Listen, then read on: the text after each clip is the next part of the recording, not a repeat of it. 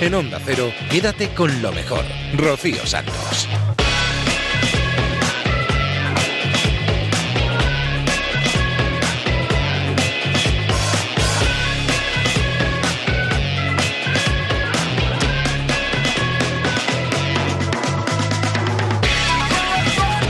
Muy buenas noches, bienvenidos todos a Quédate con lo mejor. ¿Qué tal ha ido el verano? ¿Bien? Yo ya estaba con ganas ¿eh? de volver a reunirme con todos vosotros. Tenemos muchas cosas que contar, tenemos muchas cosas que escuchar porque ha habido muchos cambios esta nueva temporada aquí en Onda Cero. Juan Ramón Lucas ha pasado a la noche, a la brújula, a eso de las 8 de la tarde. Carlos Alsina se hace cargo de toda la mañana hasta las 12 y media. Ha habido movimiento de colaboradores y ha habido nuevas incorporaciones a los programas que vamos a ir descubriendo poco a poco en Quédate con lo mejor. Si habéis estado atentos a la programación ya os habréis dado cuenta pues que, por ejemplo, el monaguillo va a la calle. No, no, no es que le hayamos echado, no. Es que le gusta ser reportero y entonces prefiere estar en la calle que estar aquí en los estudios de Onda Cero. Así que se ha cogido el micrófono y se ha lanzado por ahí a preguntarle a la gente pues los temas que le planteamos. También tenemos nueva sección. Hablaremos de libros, hablaremos de los millennials. Tenemos mucha ficción aquí en esta casa. Una serie nueva que propone Carlos Alsina cada mañana que se llama Un hombre en casa. Protagonistas son jóvenes estudiantes, uno de ellos de ciencias políticas. Poco a poco iremos escuchando, ya sabéis que lo tenéis todo en ondacero.es, pero aquí vamos a hacer un breve repaso de todo esto bueno que ha sucedido. Y ya no me voy a entretener más porque lo importante es escucharlos a ellos. Así que nos vamos a ir a la brújula y vamos a escuchar cómo arrancaba Juan Ramón Lucas su nueva franja horaria. Hay un dicho, un dicho bastante miserable, por cierto, que algunos en este oficio de contar aplican. Es eso de que la realidad no debe estropearte una buena crónica. Hoy, que es día de estreno, quien les habla, que abre su primera brújula con mariposas en el estómago y mucha ambición de aportar, tenía previsto un emotivo saludo de entrada. Pero la realidad, con su imparable onda expansiva, lo ha enterrado. Y es como tiene que ser. Tildaba de miserable ese dicho porque lo que este oficio nos reclama es compromiso con la realidad. Y hoy nos atropella, nos estrella, nos parte en dos con y como el autobús de Alsa en Avilés. Quien estuviera en Asturias, dice nuestro himno en todas las ocasiones. Quizá, salvo esta. Aunque este lunes, digo, se quede en el calendario informativo y emocional con tintes dramáticos, me va usted a permitir que eh, en medio de la onda expansiva levante la mano para realizar un par de anotaciones no al margen sobre lo que Onda Cero comparte, está compartiendo ahora mismo con ustedes. El estreno. Porque estrenamos Brújula y Cometido, Programa y Responsabilidad. Algunos cambios y unos cuantos nombres nuevos. Eh, el de un servidor, por si alguien no ubica esta voz a estas horas, será perfectamente normal. Es Juan Ramón Lucas y soy radiofonista que es una palabra de poco uso pero hermoso contenido, profesional de la radiodifusión, dice la Real Academia de la Lengua. Su diccionario, por cierto, aquí sobre esta mesa, es herramienta que en este programa vamos a consultar y respetar tanto como defender, en estos tiempos en que el lenguaje se arrastra o se azota con escandalosa impunidad en nombre de la corrección política. Cuidar el lenguaje es también compromiso de este oficio de contar noticias, que aquí, a esta hora, ha estado realizando con incuestionable solvencia mi admirado compañero David el Cura. Un tipo abierto y juicioso, riguroso y con criterio, que ha navegado sobre esta brújula con el éxito que siempre supone subir su audiencia y la nada fácil encomienda de mantener y elevar su prestigio. Gracias por ello, querido David.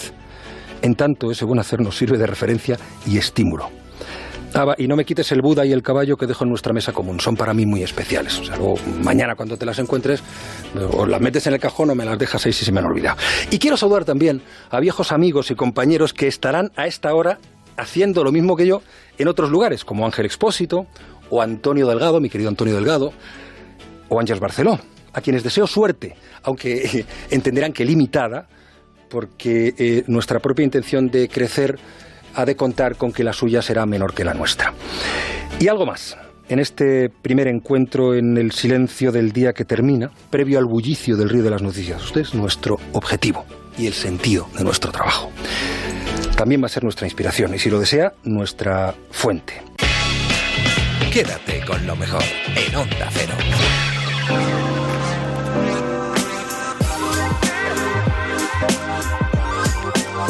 La crónica y la noticia empañaban ese primer saludo de Juan Ramón Lucas en la brújula, un desgraciado accidente en el que fallecían cinco personas en Asturias y otras 16 resultaban heridas. En la brújula ha habido cambios, pero ha habido cosas que se han quedado de la temporada anterior, cosa que nos congratula y mucho porque nos gusta. Nos gusta mucho Alberto Aparici, que nos cuenta la ciencia para gente como yo, para tontos, para los que la ciencia se nos pone rebelde, pues da gusto que él nos cuente las cosas. Y nos hablaba del descubrimiento, gracias al ADN, de una hembra que vivió hace más de 50.000 años y cuyos padres eran de especies diferentes, un denisovano y un neandertal. Es que hoy estrenas la sección de ciencia eh, hablando de humanos, eh, mm. el origen de nuestra especie, un tiempo en que todos, eh, digamos que no éramos la única especie humana sobre la Tierra, hemos compartido el planeta con al menos otras tres, los neandertales, los denisovanos y el hombre, el hombre de flores. Hace dos semanas, por primera vez se han identificado los restos de una mujer que fue hija de dos de esos otros humanos. Su padre fue un denisovano y su madre una neandertal. Eh, eh, ¿quiénes fueron esos otros humanos? Los, sobre todo pues los denisovanos y tal, pero en fin. Exacto, los denisovanos son menos conocidos, ¿no? Tanto, tanto neandertales como denisovanos, digamos que computarían como primos nuestros, ¿no? Ah, bien.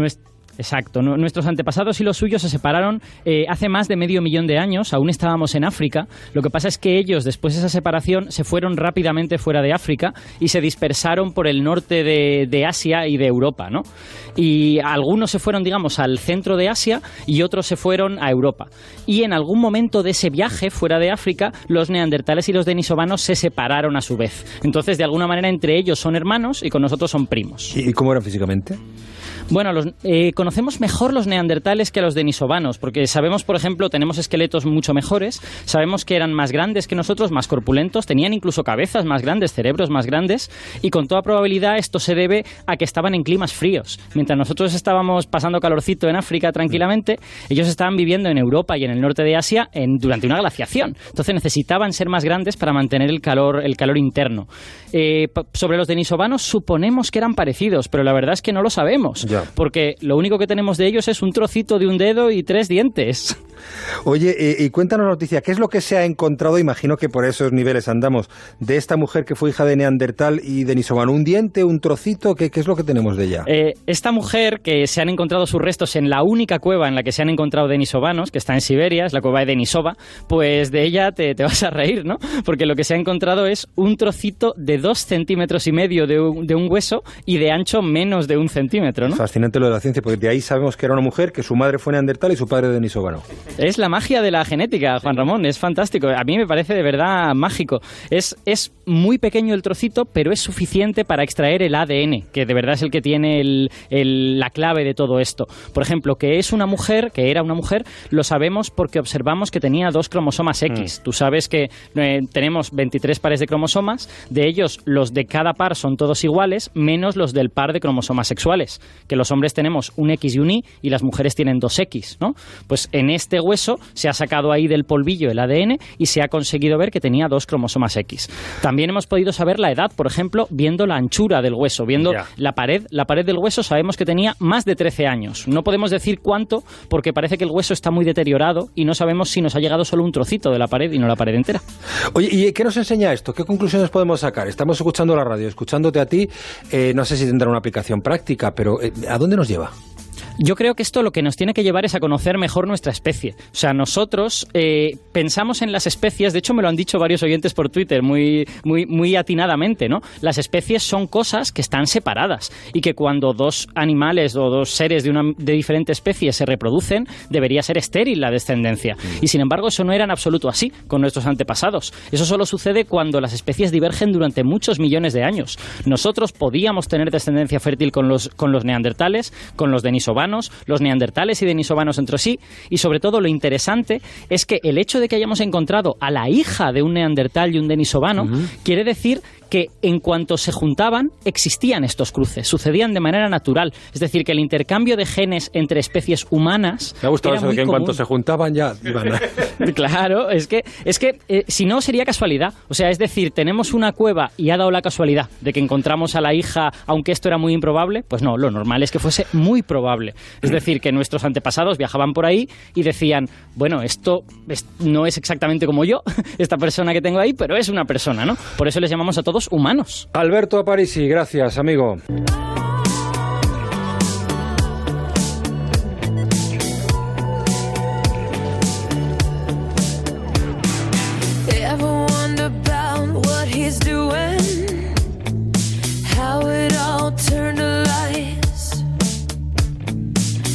Sometimes I think that it's better to never ask why.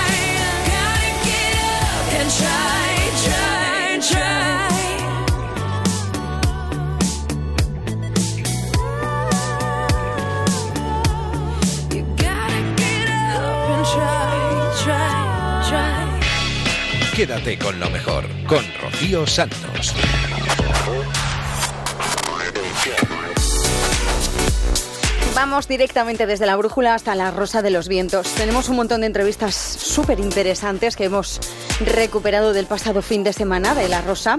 Entre ellas, una entrevista que tuvimos con Alejandro Navarro Yáñez, que es el escritor de La ciencia de la inmortalidad.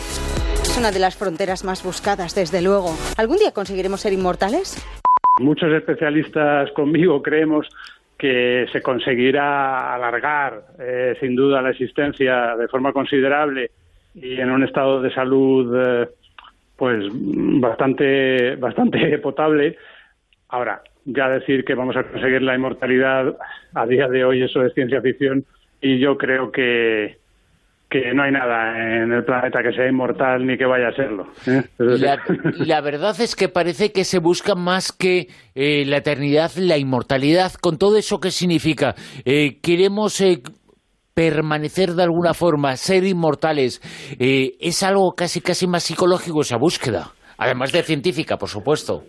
Sí, sí, lleva siendo así desde, vamos, desde la noche de los tiempos. Yo creo que desde, desde siempre. ¿eh? El, ser humano es el único animal que sepamos que es consciente del final de su existencia en todo momento y eso es algo realmente insoportable, ¿no? En, alguna medida. Entonces, bueno, mm, tenemos varios, varias formas de, de alguna manera, como dices tú, psicológicamente hablando, ¿no? De enfrentarnos a esta situación. Una es, por ejemplo, eh, a través de las religiones, eh, tratando de buscar algo más allá ¿no? de la existencia, entre comillas, terrenal, y la otra es intentando forzar las cosas, forzar a la naturaleza para que vivamos más tiempo. Pero esa búsqueda de la inmortalidad, Alejandro, es por ese miedo pues exacerbado que tenemos a la muerte, a lo mejor. Sí, sí, eh, no cabe ninguna duda. a ver, quizás no sea solamente por eso. También a lo mejor por otros motivos, ¿no? Eh, quieras que no, cuando estás en el mundo, pues hay tantas cosas que hacer que, siempre te parece que hay poco tiempo. Pero la razón fundamental es obviamente esa sentencia que tenemos todos, ¿no? Desde el momento en que nacemos, que sabemos que la existencia en este planeta se va a terminar.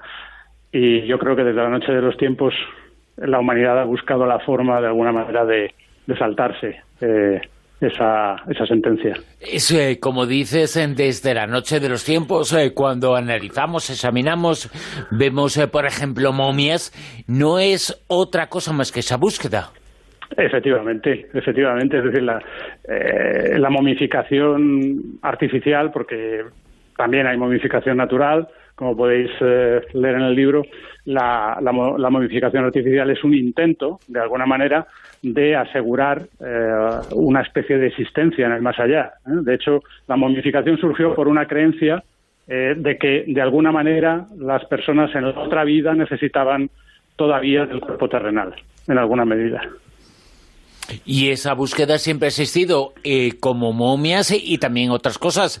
los cuerpos incorruptos el pensamiento que ha habido ante un cuerpo corrupto es eh, que se ha conseguido cierta inmortalidad y parece que se venera precisamente por eso, porque no la ha vencido al menos en parte la muerte.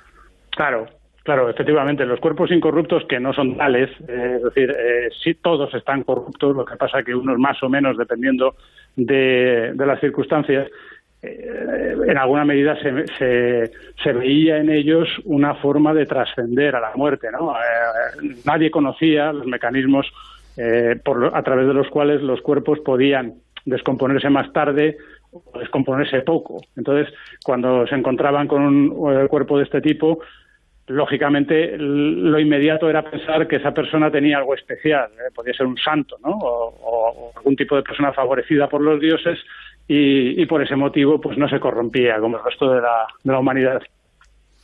Luego también existen, cuentas en tu libro, eh, casos de, vamos a entrecomillarlo, islas de la inmortalidad. Sí, sí, sí. Eso es un concepto muy moderno, eh, es un concepto contemporáneo. Esto viene un poco del hecho de que durante las investigaciones de las últimas décadas, pues eh, hemos visto que hay sitios concretos lugares concretos en el planeta donde parece ser que la gente eh, en promedio vive más mm, y de una forma más saludable que el resto de los mortales. ¿eh? Hay una isla, por ejemplo, en, Grecia que mencionamos en el libro, la isla de Icaria, que es una isla donde eh, la gente en promedio vive casi 10 años más que el resto de, todo, de toda la gente que hay alrededor. ¿no? Entonces hemos ido a estos sitios un poco a, a ver por qué, a ver cuál es el motivo Cuenta, cuenta, que nos tienes ahora mismo tomando nota todos. sí, bueno, lo curioso del caso, lo primero que hemos visto es que eh, no se trata de factores genéticos, porque la población de esa isla es igual que la de alrededor, por así decirlo. Eh, también hemos visto que tampoco es la dieta, porque la dieta, todos tienen la dieta mediterránea, ¿no? Entonces hemos estado indagando y lo que se ha visto es que eh, en esta isla en concreto lo que hay es una actividad física por parte de los habitantes descomunal. Es decir, para que os hagáis una idea, es una isla montañosa, es una especie de montaña, y eh, hasta los años 60, 70 no tenían ni carreteras. Entonces, la gente que tiene ahora 80, 90 años literalmente se ha pasado su vida, eh, la vida subiendo y bajando eh, el monte como si fueran cabras. ¿no? La ciencia de la inmortalidad, así se titula el libro de nuestro invitado Alejandro Navarro Llanes. El libro está en Almuzara. Alejandro, muchísimas gracias. Un abrazo. Bueno, a vosotros. Rocío Santos, quédate con lo mejor. En La Rosa también tuvimos la suerte de charlar con José Luis Hermida, que es colaborador junto a Paco Gallardo en Cuarto Milenio. Nos contaba acerca de su artículo Nos cuidan desde el más allá, una investigación ah, que ha descubierto casos en los que personas fallecidas se presentan ante sus seres queridos para salvarles de situaciones peligrosas. No deja de ser curioso que uno de los casos eh, que has investigado sea una luz, una luz eh, extraña, pero una luz que cobró la forma del cuerpo de una persona fallecida. Hay un vínculo entre estos fenómenos. Sí, bueno, en todos los fenómenos hay un proceso de pérdida de espacio y tiempo. Eh, los que hemos investigado últimamente, por ejemplo, de, personas que se encuentran con otras personas que han fallecido, pues son, son muy curiosos. Yo me acuerdo del caso de una maestra en Huelva que se dio un golpe fortísimo en la cabeza y se ve viajar en un tren como si estuviera tumbada en el pasillo, en el tren no hay nadie, el tren era un ave, curiosamente como esto hace más de 50 años el ave no se había inventado, ella se ve tumbada en el pasillo, unos ventanales del ave que llegaban casi hasta el suelo y a medida que va pasando por las estaciones va viendo luces y personas vestidas de época que se acercan a las ventanas y que hacen pequeñas reverencias como amables hacia ella, hasta que en un momento dado ve una luz al fondo, al fondo de un túnel, se proyecta fuera del tren, viaja tanto el tren como ella hacia la luz y en un momento dado, cuando va a llegar, mm, despierta. Despierta en, del golpe en la cabeza que, que se había dado tan, tan tremendo, ¿no? Es un típico viaje en el túnel y donde ella veía personas amables que le iban reconfortando en, esa, en ese viaje. O el caso, por ejemplo, de, de Montemayor, una, una señora, una enfermera de Sevilla que nos ha contado hace pues dos o tres meses su caso.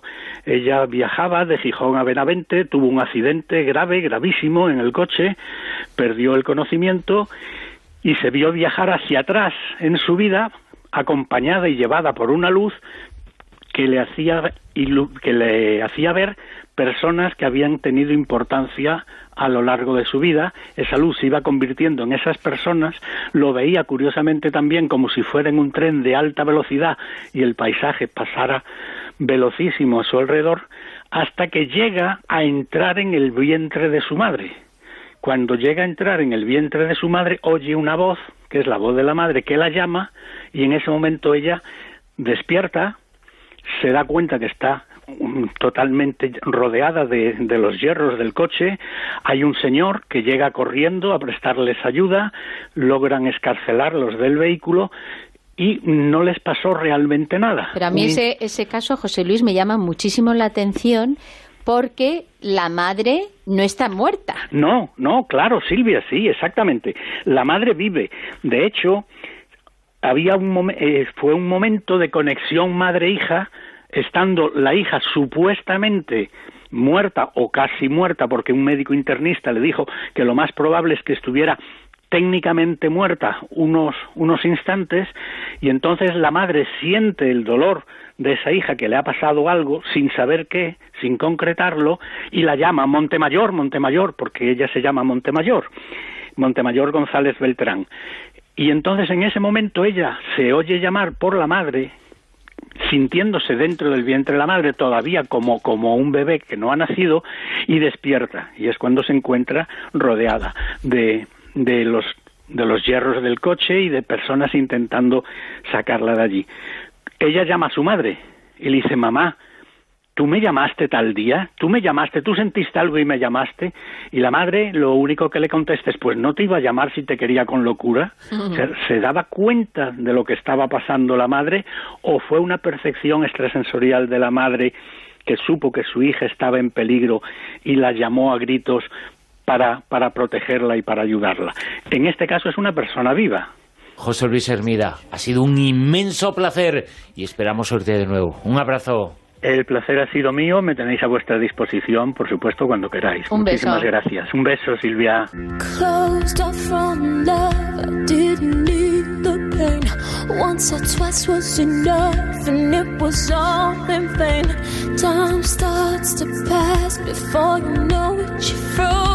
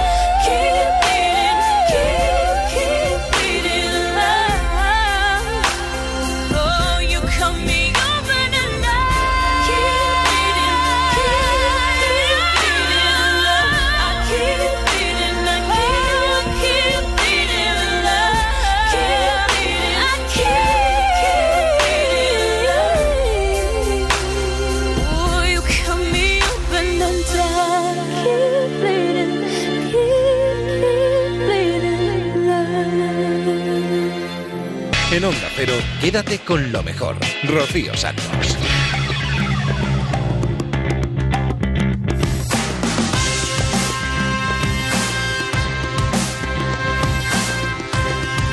Ni tontas ni locas. Un trabajo que habla de historias apasionantes, recupera el pasado con humor y de forma moderna y cercana del papel de las mujeres a lo largo de la historia que ha estado muy, muy oculto. Hemos hablado con los autores de este libro, con Javier Sanz y con Rafael Ballesteros en La Rosa de los Vientos. Si se escribiera el nombre de los anónimos, eh, ganarían las mujeres. Hombre, eso es, eh, yo creo que seguro, ¿no? Porque eh, ya decía Virginia Woolf que eh, cuando Anónimo era sinónimo de mujer, es un poco el subtítulo, eh, para sacar esas mujeres que están ocultas eh, darles ese protagonista, digo que unas veces eh, por unas cosas o por otras eh, se lo quisieron, se lo quisieron quitar. Es difícil encontrar ese papel porque están a veces eh, muy ocultas, pero cuando vas rascando, rascando siguen apareciendo y lo peor de todo yo creo que es incluso atribuir, por ejemplo, eh, que se atribuya un invento de una mujer se atribuye a un hombre, ¿no? Ya no solo ocultarle su protagonismo, sino dárselo a otro, en este caso a, en este caso a hombres. De eso además se ha dado a lo largo de la historia muchísimo y aún hoy se sigue dando, ¿eh? Fíjate lo, Sigue, lo- lo que te estoy contando porque eh, hace no mucho hemos tenido varias conversaciones con, con gente profesional y de cualificado valor y se han comentado casos que no se pueden mostrar las pruebas fehacientemente, pero se sigue dando y de forma muy muy terrible. Fíjate, hay un ejemplo en el, en el libro. eh, en Estados Unidos, por ejemplo, hasta 1790, que se aprobó la ley de patentes, eh, las mujeres no podían registrar ninguna patente a su nombre. Y es tan simple esto porque como el registro de una patente era el registro de una propiedad intelectual en este caso, las mujeres no podían tener nada a su nombre, o sea, no podían registrarlo a su nombre. ¿Qué hacían? Bueno, pues muchas veces eh, pasaban del tema, lo dejaban olvidado y otras veces se registraba, por ejemplo, a nombre de, de- de sus maridos. Entonces, claro, para la posteridad, ese invento, ese registro llega con el nombre de su marido, que realmente fue su mujer quien lo, quien lo inventó, y todo por una ley que no les permitía eh, registrar patentes a su nombre. Eh, fíjate, es que algo muy parecido ocurría en nuestro país hasta hace no mucho tiempo. Eh, ya no patentes, eh, sino ni siquiera las mujeres se ponían a tener una abierta una cuenta en el banco, salir de viajes, sino era con el permiso del marido, del marido, o sea, que tenían que casarse encima. Sí, claro, eso ocurre eh, todavía en nuestro país, a fecha de hoy ya no, pero en determinadas culturas que son muy eh, muy cerradas y demás, sí que ocurre eso todavía. En culturas, religiones, llámalo como quieras, que todavía ese papel eh, sigue, no está al extremo de, esos puntos, pero sigue muy cercano a ese pasado y no al presente real que vivimos. Y, y si me permitís, a- a eso hay que añadir además la cantidad de mujeres que tuvieron para poder desarrollar su trabajo, tanto a nivel científico como a nivel creativo, tuvieron que hacerse pasar por hombres utilizando seudónimos masculinos simplemente para ocultar que eran mujeres y así su trabajo pudiera ser tomado en serio y no como un desarreglo histérico o como una veleidad femenina de mujer ociosa. Escritoras también les pasó muchísimo. Muchísimas, muchísimas escritoras, es quizá el caso más, más claro, ¿no? Pero, pero hasta ese punto hemos tenido que llegar. De todas formas, eh, eh, hay muchísimos eh, personajes eh, fascinantes en vuestro libro, en la historia de las mujeres. Eh, vamos a quedarnos con uno. Yo me quedo ahora con, eh, con uno y que me va a servir para formular la siguiente cuestión. Concepción Arenal, por ejemplo, relativamente reciente, una mujer fascinante. Sin embargo, las ideas de Concepción Arenal no son las ideas... eh, te acusan si tienes esas ideas, eh, te insultan. eh, ¿qué, qué hacemos? Eh, porque te llaman podemita, comunista, si tienes esas ideas. Pues sí, efectivamente, esto es uno de, las, uno de los estigmas que han tenido que padecer o que han tenido que sufrir muchas mujeres a lo largo de la historia que han intentado pelear o que han intentado reivindicar los derechos los derechos femeninos, pero no por derecho de ser mujeres simplemente, sino como derecho humano en, en- clave de igualdad. Claro, Concepción Arenal es la que, la que tiene, la que acuña una frase, estamos hablando de una mujer de la Ilustración, estamos hablando del final del siglo XVII, principios del XVIII. O sea, que, no estamos hablando de, de- nadie, de- muy antiguo, ¿no? Y entonces está ella la que venía, venía a decir que, dice, ¿qué remedio puede emplearse contra los males que nos afligen? De ninguna dolencia social puede combatirse con un remedio solo. Pero si se nos pidiera que señaláramos uno nada más, aquel que juzgásemos de mayor eficacia, responderíamos sin vacilar, la instrucción. E- ella es la primera que reivindica que la educación, la instrucción eh, a su- en todos sus niveles, es el auténtico remedio para conseguir sacar a las mujeres del pozo de desigualdad y de injusticia en el que estaban sumidas. Y realmente, realmente esto, es, revolucionario en su momento, porque hasta ese momento las mujeres no tenían acceso ni a la educación, ni por supuesto a estudios superiores, ni a ejercer la ciencia, ni a ejercer la medicina, ni a ejercer el arte, nada de nada. Quédate con lo mejor en Onda.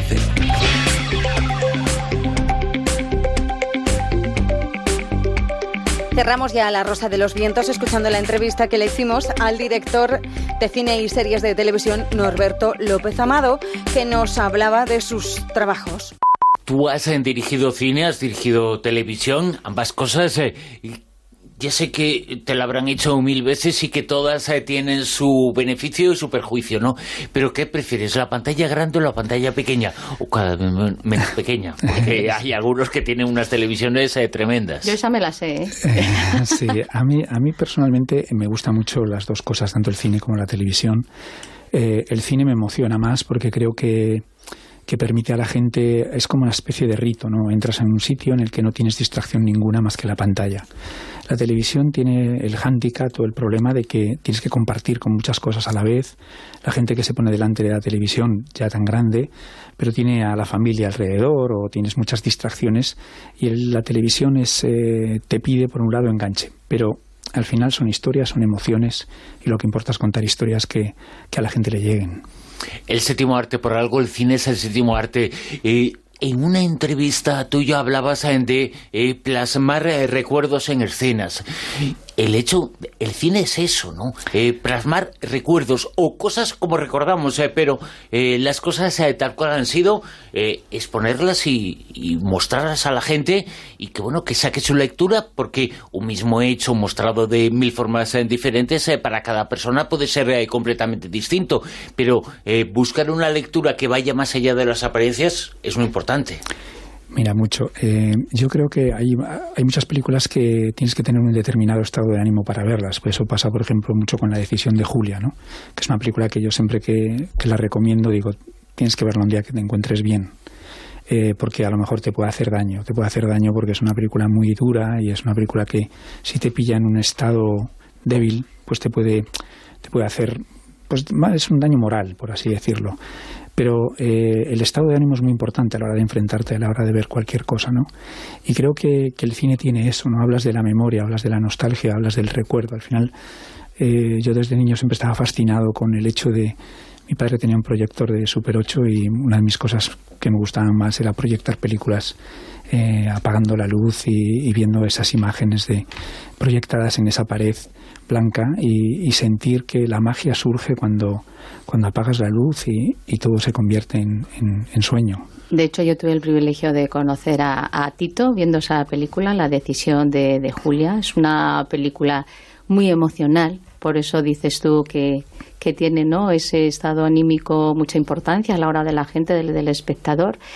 Y se fomenta y se origina mucho en eso, en el recuerdo, en el recuerdo de la protagonista, de, de Marta Belaustegui, de cómo ella va afrontando ese momento de, de su vida y desde luego es una, es una película que no te deja absolutamente nada indiferente, te toca el corazón, te hace pensar, te hace reflexionar y es una película además que es como tu, tu, tu niña dorada, ¿no? Absolutamente. Esa película la hice por una necesidad realmente, ¿no? Eh, mi hermana murió de un tumor, mi hermana pequeña, y yo necesitaba enfrentarme un poco a la muerte. La muerte siempre me ha dado mucho miedo y, y necesitaba hacer algo pues para curarme. Yo creo que el cine cura, ¿no? Y eso lo, lo hizo conmigo La decisión de Julia. Es una película muy, muy pequeñita, es una película de actores de Fernando Cayo y, y Marta Belaustegui, Yolanda Ulloa y, y Josan Benguechea, que son los cuatro protagonistas. Y, y realmente es una película que es casi una especie de, de obra de teatro grabada en una sola localización, pero que curiosamente tiene mucho cine. Para mí era un reto tremendo poder retratar lo que es la memoria y lo que es el recuerdo y cómo al final lo que recordamos realmente no es real. El recuerdo que tenemos de las cosas que vivimos es un recuerdo manipulado por nuestro propio cerebro, por nuestra propia imaginación. Y al final eh, eso pasa mucho cuando hablas de un mismo hecho, gente que lo ha vivido, ese recuerdo a veces eh, desaparece y no es real. El que tú tienes no es el que, el que ha sido, sino es el que has imaginado que ha sido. La decisión de Julia, precisamente dices, eh, una pequeña película, es una película que se hizo grande, pero es una demostración de que no hacen falta grandes escenarios, hay grandes localizaciones, eh, que el cine es interpretación, un buen guion y, y ponernos a trabajar y contar cosas. Sí, mira, habéis puesto la música ahora de Pedro Navarrete al principio, que es, eh, curiosamente define un poco eso. eh, bueno, no teníamos medios para hacer la película, la hicimos en cooperativa, un poco en plan aventura, pero teníamos todos la necesidad de hacerla. Y realmente eh, Pedro, que es un pianista maravilloso, eh, grabó la banda sonora, que creo que es preciosa, es una banda sonora increíble, y es solamente un piano. Lo que pasa que él decía, quiero que el piano suene, que respire el piano, y se pasó pues toda una tarde poniendo micros para que cada cuerda sonara, porque en el fondo el piano y la música que él pone en esta película es, es el alma de, de Julia. Bueno, ¿en qué estás ahora? ¿Cuáles son los próximos eh, proyectos? Lo que se puede contar. Bueno, lo que se puede contar, bueno, es lo que estoy haciendo ahora mismo, que vengo de montaje. Es una, es una serie que es para Netflix y para Telecinco, que se llama Brigada Costa del Sol, que también está basada en hechos reales y que tiene que ver con el mundo de la droga que pasó en los años 70 en España. Noberto López eh, Amado, muchísimas gracias eh, por estar con nosotros, eh, por estar en La Rosa de los Vientos. Un placer. Muchas gracias eh, por todo lo que has hecho y muchas gracias por todas las películas en pantalla grande o en pantalla pequeña, en la que sea, que vas a hacer en el futuro. Gracias. Y lo que disfrutamos contigo. Muchas gracias. My father said never give up, son. Just look how good Cassie has become. Mohammed, Mahatma, and Nelson. Not scared to be strong. I mean, what if they say I'm no good? What if they say, get out of here, kid? You got no future? Now you can run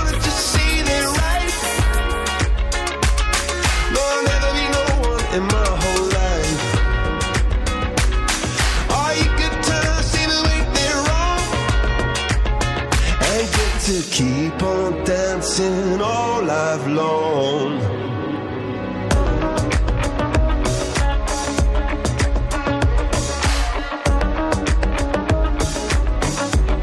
My father said never give up, son.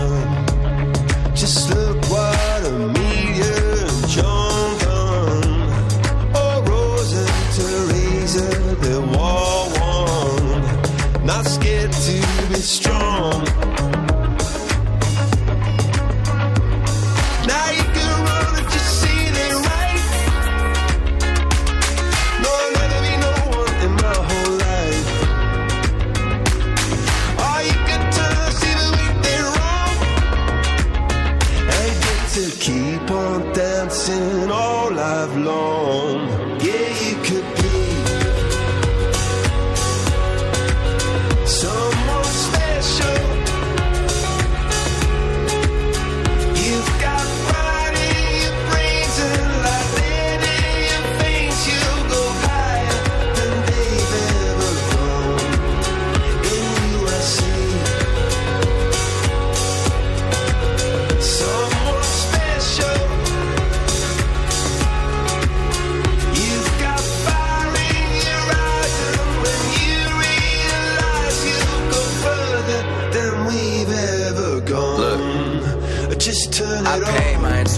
Couldn't afford tuition. My funds was insufficient. It felt like I'm in prison. Until I realized I had to set my mind free. I was trusting statistics more than I trust me. Get a degree, good job, 401k. But I'm trying to turn K's to M's. What does it take?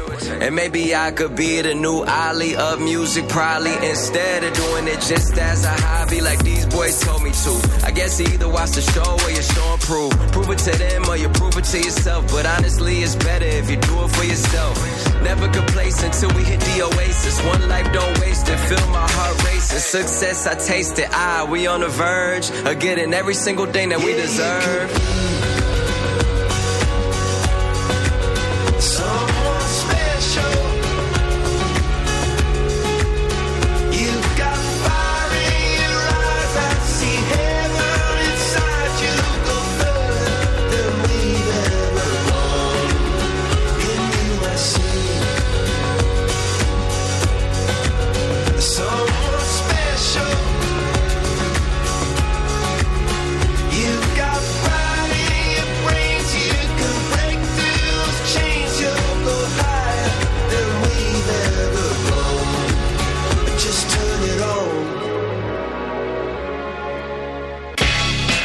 Quédate con lo mejor en Onda Cero. Vamos a cerrar esta primera hora de programa escuchando a José Ramón de la Morena y su arranque en esta nueva temporada. Si me dejas, te ayudo y me ayudas a coger la inercia de la normalidad después de las vacaciones. El fútbol la ha ido cogiendo. Yo la verdad es que me había ilusionado que esta temporada iba a ser distinto, ¿no? Que, que vendríamos de hacer un gran mundial, que tendríamos un nuevo presidente en la federación mm, nuevo, que habría gente nueva, limpia, sin las manos manchadas, pero más o menos todo sigue igual. Es un presidente nuevo, pero viene de los viejos. Un presidente que presume de tener la boca limpia, pero que todos sabéis que tiene el culo sucio. Con lo cual es muy difícil eh, una cosa congeniada con la otra. Pero ese es otro capítulo de la novela que ya vamos a comentar próximamente. Ha comenzado la liga, nuestra liga de fútbol, yo creo que es la mejor y la de más calidad del mundo, porque aquí están los mejores clubes del mundo. Fijaros un dato, de los 40 clubes más importantes del mundo, 13 son españoles y 6 de la liga inglesa. Y aquí están los mejores futbolistas de- del mundo. Hay cosas, evidentemente, que, que mejorar y, sobre todo, cosas que hay que explicar a, a- a la gente, ¿no? Los porqués a los futbolistas, a los entrenadores, los porqués de esos horarios, los porqués de esas temperaturas, los porqués de esas eh, instalaciones, de los porqués del comportamiento con la prensa en, en las zonas mixtas, ese partido que se quiere jugar en, en Estados Unidos, a costa de qué aficionados, ¿no? Pero mm, todo eso se lo vamos a preguntar el jueves al presidente de la Liga de Fútbol Profesional, Javier Tebas, que estará en estos estudios de Onda Cero el próximo jueves. Eh, yo, mm, hoy se han, se han jugado, se iba a decir que se han jugado tres jornadas y, y el Barça eh, y el Madrid han comenzado muy fuertes. Me está gustando, por cierto, mm, y me está convenciendo el VAR, aunque en Sevilla esta noche estén enfadados, ha ganado el, el Betis al Sevilla 1-0. Le ha ganado cuando se ha quedado el Sevilla con 10. Faltaban 10 minutos, un gol de Joaquín, el Benito Villamarín enloqueciendo. Pero faltaban 10 minutos cuando ha marcado el Sevilla y el Sevilla, o cuando ha marcado el Betis y el Sevilla estaba jugando con 10. Es una decisión de Gil Manzano que expulsa a Roque Mesa, el jugador del Sevilla, cuando Pau, el portero del Betis, va a sacar Roque Mesa en una eh, ingenuidad eh, estúpida, se pone delante, eso es falta, como muy bien lo ha explicado Dauden Ibáñez, eso es falta, pero luego Pau hace una comedia, le echa el brazo por encima y seguramente eh, habría sido cartulina amarilla para Pau, no para Roque Mesa. Para Roque Mesa es, es falta. Pero en esos casos el, el VAR no tiene nada que decir, porque es una interpretación del árbitro que está a medio metro. Si es que el árbitro estaba allí enfrente y como lo interpreta así, no tiene nada que decir el VAR. El VAR lo que ha hecho es mejorar notablemente los arbitrajes, que están evitando errores y al mismo tiempo eso está evitando crispación en las gradas. Y eso es seguridad está evitando también muchas sospechas, sospechas de esas de las que, había antes, y sobre todo el miedo de los clubs a las designaciones arbitrales, que durante mucho tiempo ha tenido cohibidos a los clubs ante la federación y ante su presidente y ante el Luca Brasi de Villar, que era Sánchez Arminio. Ya no están. Quédate con lo mejor, con Rocío Santos.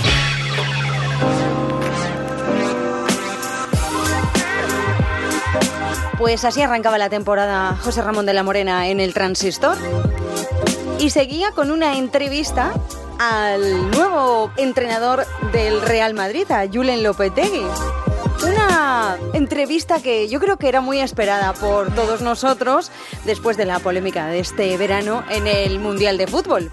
Cuando oye hablar ahora de, la selección, del primer entrenamiento de, de esta tarde, eh, ¿siente cierto dolor de estómago? No, no para nada. No. ¿Ni, ni molestias en el alma? No, no. Julen Lopetegui está feliz, absolutamente feliz de, de entrenar al Real Madrid. Eh, tenemos un reto precioso por delante y, un objetivo grandioso, evidentemente. ¿no? Y lo que siento es, eh, pues, eh, evidentemente, ganas de, que, de que realmente todo funcione bien y le vaya fenomenal a la selección española, a Luis Enrique y al fútbol español. Eh, yo, a partir de, de que dejé de ser seleccionador, soy un seguidor ferviente de la selección española sin ningún tipo de dudas. Aquello fue una cornada inesperada, porque tú no eso no te lo esperabas. O sea, ¿No? Aquello eh, sucedió de aquella manera, eh, lógicamente ya no se puede cambiar, pero yo insisto, no, no tengo demasiadas ganas de mirar para atrás. Las cosas que han sucedido han sucedido. En su momento yo ya expliqué en mi presentación cuál era mi sentir al respecto de, de aquel tema y es lo que, y lo que sigo sintiendo. Con lo Pero, cual, no- pero es que en, esa, en, en- en la presentación, como es todo tan, tan emotivo, todo eh, tan edulcorado, tan dulzón, tan, pues, pero mm, posiblemente si metes el bisturí, ¿tú crees que se ha explicado todo mm, de verdad? No, no tengo, eh, no tengo ninguna inquietud en que se haya explicado. No, de verdad es que tengo, insisto, eh, es tal nuestra, nuestra predisposición a nuestro recto actual que no, no, no miramos para atrás. Eh, No, no me paro a pensar en cada momento, en, aquel momento. En su momento pasó, en su momento explicamos lo que sentíamos e insisto, creo que hicimos absolutamente lo correcto. Está claro que siempre desde la premisa de decir sí al Real Madrid, evidentemente, lo hice y lo volvería a hacer. Pero, pero antes del Real Madrid, antes de que aparezca el Real Madrid, tú eres el seleccionador, pero eran momentos muy, muy, muy jodidos, porque, eh, a ver, mm, eran los albores de, una, de unas elecciones, había dos candidatos, eh, eh, tú eras amigo de la REA, mm, con Rubiales seguramente no tenía nada en contra tampoco, ¿no? Pues, mm, eh, tú estabas en medio, eras un entrenador que venía sin batido, no habías perdido ningún partido con la selección, y eras un poco la bandera que los dos candidatos querían enseñar. Eh, mm, los dos te ofrecen renovar, los dos te ofrecen renovar, eh, llegas a un acuerdo mm, de cuatro años, pero no firmas. Tú no firmas con ellos hasta que no terminan el, hasta que no hay un presidente, ¿no? Sí, todo lo que has dicho fue correcto, pero yo añado que es una época pasada en mi vida, es una página de verdad que yo, no solamente de, de, de forma, eh, la también de, de cabeza, y no, no, no, no, creo que sinceramente no, no, no ni quiero ni creo que No, además no, no, no, el no, si yo no volver a quiero- mirar atrás no ni quiero- explicar no, por qué. No, no quiero remover Sí. nada, pero, pero eh, mm, a ver, a mí no me perdonarían los oyentes esta noche que te están escuchando a ti. No, yo lo entiendo, Que, que que no les explique, ¿no? Que no les, que no les diga, mm, por lo menos la realidad, la, la, verdad de lo que, de lo que pasó, que, que nadie mejor que tú la sabe, ¿no? Estoy convencido, ¿no? Porque eh, yo este verano hablas con mucha gente y te dicen, no, pero es que hizo mal en esto, es que hizo mal en no sé qué. A ver, yo una de las cosas que tengo muy claras es que eh, tú firmas un contrato de cuatro años, ¿no? En donde te ponen una cláusula te ponen una cláusula donde dicen una cláusula de penalización por la libertad, de tal manera que dicen si me echáis me pagáis y si me voy os pago, ¿no? Cuando una persona le pone una cláusula es, es eso lo que te están poniendo, ¿no? Si tú te quieres ir, me pagas y si yo te quiero echar, te pago, ¿no? No, todo lo que has dicho es, es, es así, pero insisto, tú insistes en que los oyentes, evidentemente, y es normal que me preguntes esas cosas y yo ahora te digo... Si tú me dices que es verdad, y los, me vale. y los, y los eh, seguidores del Real Madrid y mi cuerpo técnico y mis jugadores y yo y mi club eh, estamos centrados única y exclusivamente en el presente. Todo eso, todo eso forma parte del pasado. Evidentemente, yo no tengo ninguna intención de remover el pasado. Sucedió, cada uno tendrá su opinión. Eh, yo sé lo que, lo que, lo que hicimos y por qué lo hicimos. Estoy absolutamente tranquilo. En Onda Cero, quédate con lo mejor. Rocío Santos.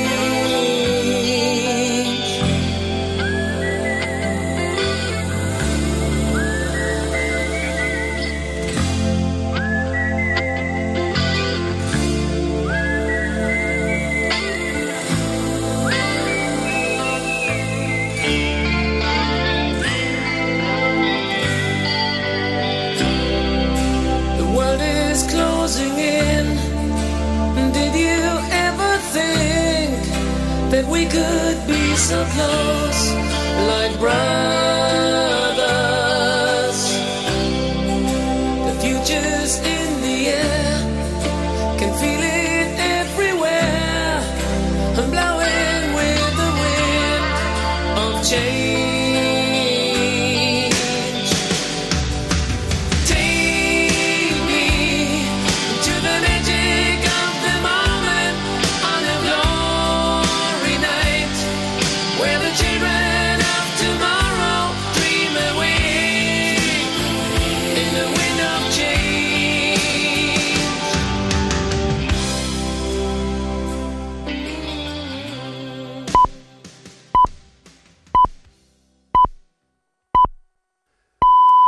5, son las 4 en Canarias. Noticias en Onda Cero. Buenas noches. Los bomberos de la Generalitat de Cataluña han recibido más de 100 avisos por las fuertes lluvias de esta pasada tarde en las comarcas del Maresme y el Vallés Oriental, en Barcelona, donde se han producido inundaciones de bajos, caídas de árboles y rescates a conductores atrapados en sus vehículos. En Granollers, un tejado metálico arrancado por la tormenta ha impactado contra un bar situado en el otro lado de la calle y no se han registrado heridos en este incidente. También el teléfono de emergencias 112 ha recibido más de 200 llamadas por incidencias provocadas por las fuertes lluvias que han provocado que se cortara la circulación de la R3 de Rodalies entre Les Franqueses y Granollers, que ya ha sido restablecida. El Gobierno está decidido a acabar la legislatura y a seguir trabajando para los ciudadanos, descartando así absolutamente un adelanto electoral. La ministra portavoz, Isabel Cerá, ha comenzado la comparecencia tras el Consejo de Ministros, repasando los principales hitos del Gobierno de Pedro Sánchez en estos más de tres meses, en los que ha conseguido, ha dicho, activar la política española. Cerá también ha tenido palabras de reconocimiento a las relaciones del Ejecutivo con Podemos, informa Juan de Dios Colmenero. Desde Moncloa valoran muy positivamente la reunión de entre Pedro Sánchez y Pablo Iglesias. El nuevo idilio político entre el Partido Socialista y Podemos se avanzó para la consecuencia de un objetivo, aprobar los presupuestos generales del Estado, ha dicho la ministra portavoz Isabel Cela, aunque el Ejecutivo sabe que solo con Podemos eso no es posible y por eso negociará, añadía la ministra, con el resto de formaciones parlamentarias, incluidas las formaciones independentistas Esquerra y el PDCAT de Puigdemont y de Torra. Aquí son conscientes de que existe mayor dificultad. Respecto a que Pablo Iglesias se erigiera ayer en cogobernante de este gobierno de Pedro Sánchez, es algo que ha aceptado la ministra portavoz, porque dice forma parte del lenguaje y de la imagen de los políticos. Con respecto a cogobernar, todos utilizamos, todos los políticos y políticas utilizamos muchas veces imágenes, utilizamos, eh, eh, bueno, eh, metáforas para eh, referirnos a actitudes, etcétera. La ministra portavoz Isabel Cela, por cierto, que también descartaba un adelanto electoral de los comicios generales para hacerlos coincidir con las elecciones andaluzas.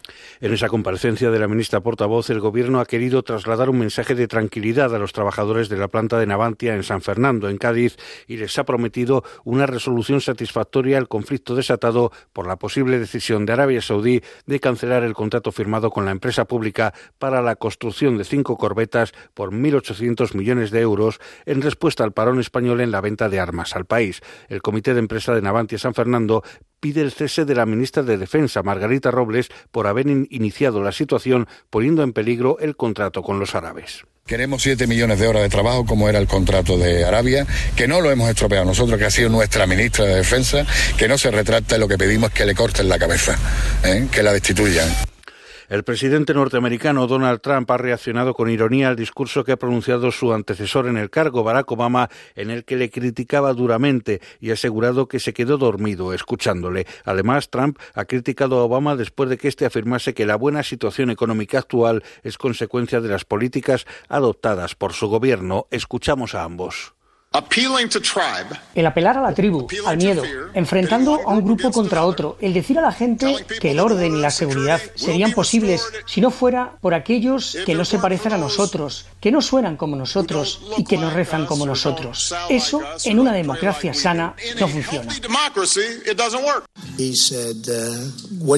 Un periodista me preguntó qué pienso del discurso del presidente Obama. Y yo le dije, lo siento, lo he visto, pero me quedé dormido. Me parece muy bueno, muy bueno para dormir. La empresa italiana Pirelli ha anunciado la venta de su fábrica de neumáticos para automóviles en Venezuela, situada en la ciudad de Guacara, y todos los activos que posee en el país suramericano sin especificar los motivos. Y en deportes, Rafael Nadal se ha visto obligado a abandonar por lesión su partido de semifinales del Abierto de Estados Unidos ante el argentino Juan Martín del Potro. Nadal, que tuvo que ser atendido en su rodilla derecha en varias ocasiones, terminó retirándose al final del segundo set cuando perdía por 2 a 0 y un global de 7-6 y 6-2 todo, más noticias dentro de una hora y en ondacero.es.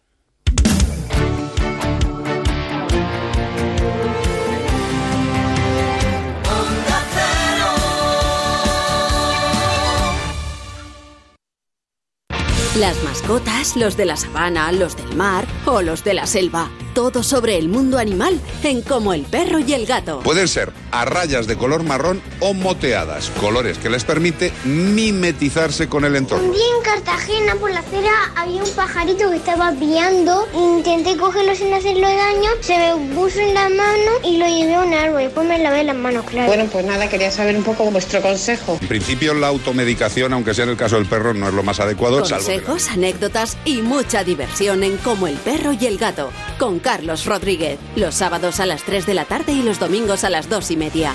Ofrecido por Menforsan. Te mereces esta radio. Onda Cero. Tu radio.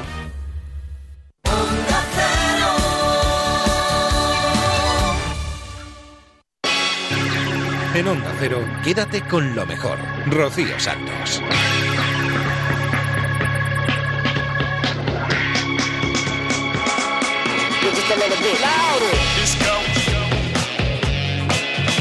Segunda hora de Quédate con lo mejor. Estamos repasando todo lo bueno que ha sucedido en esta casa en los últimos días. Ya sabéis que arrancábamos la temporada el pasado lunes, que ha habido un montón de cambios, sobre todo en la brújula y en más de uno. Colaboradores nuevos también en Julia en la Onda, que los descubriremos ahora, porque ahora vamos a escuchar lo que ha pasado en más de uno desde el lunes, porque hemos tenido muchas cosas nuevas. Al monaguillo lo hemos mandado a la calle con un micrófono.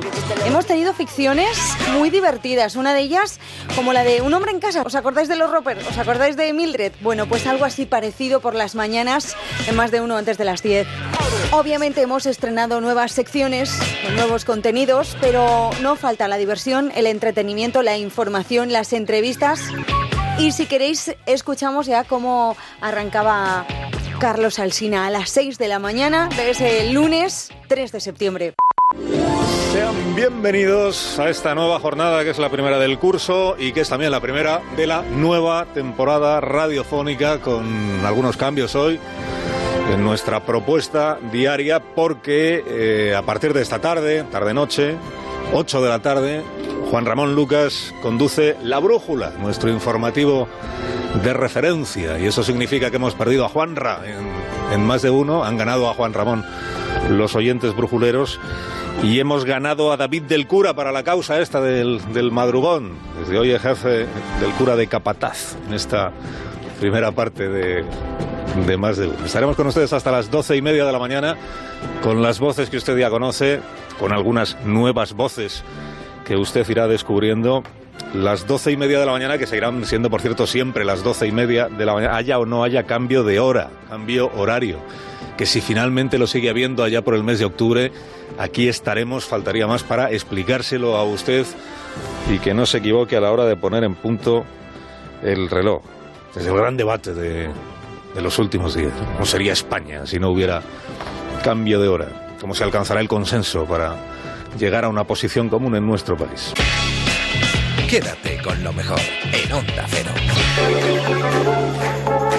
Pues a mí, si se me permite opinar, prefiero que se quede el horario de verano para siempre. Porque eso de que anochezca tarde me encanta. Es que salir de trabajar a las 7 de la tarde, por ejemplo, y que sea ya de noche, o como en Irlanda, que a las 4 y media ya es de noche, lo llevo fatal yo eso. Prefiero verano siempre. Bueno, que me estoy enrollando y aquí lo importante es lo que ha sucedido en más de uno por las mañanas. Carlos Alsina comenzaba la nueva temporada con una ficción sonora en la que se pregunta qué es lo que se espera de la radio. Durante esta ficción hemos entrado en la casa de los posibles oyentes que nos cuentan cuáles son sus preferencias radiofónicas. Todo sería más sencillo si pudiésemos saber de primera mano qué esperas tú exactamente de nosotros. Si pudiésemos saber quién eres, lo que haces, lo que te gusta, lo que disfrutas cuando te lo hacen. Si pudiésemos estar ahora justo ahí, a tu lado, para presentarnos y para conocerte. Si esto que llaman la magia de la radio nos permitiera aparecer de pronto donde tú te encuentras ahora. Y tú dices, pues es que yo justo ahora estoy en la peluquería. Pues en la peluquería también nosotros. Ahí, junto a la bandeja de los rulos, con un micrófono. Eh, mejor apago el secador, ¿no, ¿no le parece? Ay, pues muchas gracias. Pero no queremos interrumpir su trabajo. Es, solo queríamos preguntarle a sus clientes. ¿Qué esperamos que nos cuente en la radio? Le estábamos escuchando. Ah, Pensé que con el secador no. Le escuchamos a ratos. Cuando damos los tintes hay menos ruido. ¿Sabe usted lo que yo espero de la radio? Pues no. Que me hable solo a mí, al oído. Que me informe, me ilustre, me entretenga, que me cuente historias maravillosas. Ah, y que se desmelene de vez en cuando. Que se desmelene. Prescindimos entonces de la laca. De eso nada, de eso nada. A mí la laca me interesa. ¿De qué está hecha? ¿Quién fue el primero en usarla? ¿Qué sucede si abusas de ella? Ya, pero tú laca, por ejemplo, pues...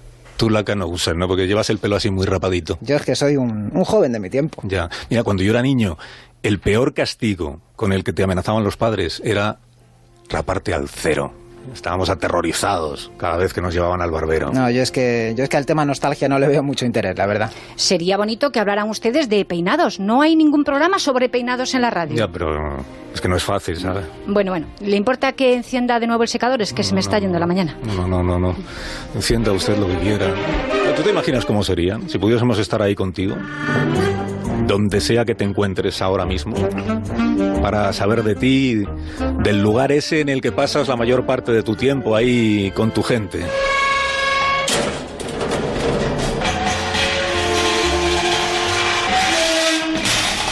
Bueno, Alsina, ¿ha venido a ver algún recluso o qué? A ninguno en concreto, he venido a ver un poco a todos. A ver, se lo digo porque no todos los reclusos escuchan la radio. Venga, pues mejor, porque así podemos saber qué esperan de nosotros quienes nunca nos han escuchado. García, atienda a este señor. Se llama Ciriaco García Torres, Alsina. Cumple pena de 30 años, pero le llaman el cacas. ¿El cacas? Y no es trigo limpio. Esto no será el módulo de los presos más peligrosos, Claro, ¿verdad? Alsina, para innovar hay que arriesgar. A ver, ¿qué se le ofrece? Buenos días, don Cacas. Hola. Queríamos saber qué le gustaría a usted que hiciera a estas horas la radio. Vaya una pregunta, Alsina, vaya una pregunta. Pues acaso usted tiene alguna idea que nos pueda servir, ya sabe. Pues mira, si tengo una muy clara, lo que tiene que hacer la radio ¿eh? es practicar la libertad, que es lo más grande que tenemos las personas. Ah, en su caso, libertad tiene usted poca. ¿Pero qué dice? No se equivoque, que yo soy libre de escucharle a usted o de mandarle a hacer puñetas. ¡Ven aquí, hombre, ya! ¿Qué? García, ¿Qué tranquilito, pasa? eh, tranquilo, ¿A que te doy a ti también? Las manos donde quiera verlas, Donde yo García. quiera ponerla, Tranquilito, idiota. García. Anda ya. Nos gustaría mucho, de verdad, estar allí contigo. Y, y también viajar contigo a donde quiera que tú viajes. Acompañándote cada mañana. Compartiendo la fantástica aventura de desplazarte cada día a un destino nuevo. Próxima estación, Mar de cristal. correspondencia con... Línea 4. Palpando la emoción de tu viaje. Con tan poco espacio y tanta gente, el micrófono se lo van a aplastar. No solo queremos saber qué esperan ustedes de nosotros, En el metro nadie escucha la radio, buen hombre. porque no hay cobertura, ¿no? No, porque aquí somos más de leer. ¿No ve que vamos todos leyendo? Me está usted aplastando el prefacio, señora mía. Pues podríamos hacer una sección de libros entonces. ¿Podría apartarse, Alsina? Y lideraríamos la audiencia suburbana. Es que mi estación es la siguiente. ¿Me está bloqueando usted la puerta? Qué carácter, señora. Mira, créeme, créeme que sería maravilloso si pudiésemos asomarnos a tu casa para preguntarte ahora mismo tú qué esperas de nosotros, tú que sintonizas la radio a primera hora, que nos pones para enterarte de las noticias mientras pones en marcha a toda tu familia. Hola, ¿hay alguien? Al final del pasillo, estoy en el despacho. Ah, pensé que estábamos entrando en, en tu casa, oyente. Es que yo teletrabajo. Todo lo hago sin moverme de aquí. Es verdad, vas en pijama. ¿Y vas descalza? La ventaja de teletrabajar, no tienes que ponerte nada. Ya. ¿Y qué, y qué esperas de nosotros? ¿Qué, qué le pides tú a la radio? Yo, música. Ah. Que seáis como música de fondo. Ya, para no distraerte, ¿no? Por tu trabajo. Teletrabajo. Y llevas mucho tiempo en esto. Cinco años ya sin salir de casa. Pero no sales eh, nada, de nada, de nada. ¿Cómo voy a salir? ¿De nada? Nada. Si estoy terriblemente ocupada. Pues no sé, hacer la compra, Por internet. Hablar con los amigos, Por WhatsApp. a correr, Tengo una cinta. a jugar a la pelota, La Play. Compito en red. a ligar. Tinder. O sea, que ya no vuelves a salir de aquí hasta... Cuando me jubile, supongo. ¿Y la radio entonces? A mí no me mires, que yo soy de podcast. Quédate con lo mejor, con Rocío Santos.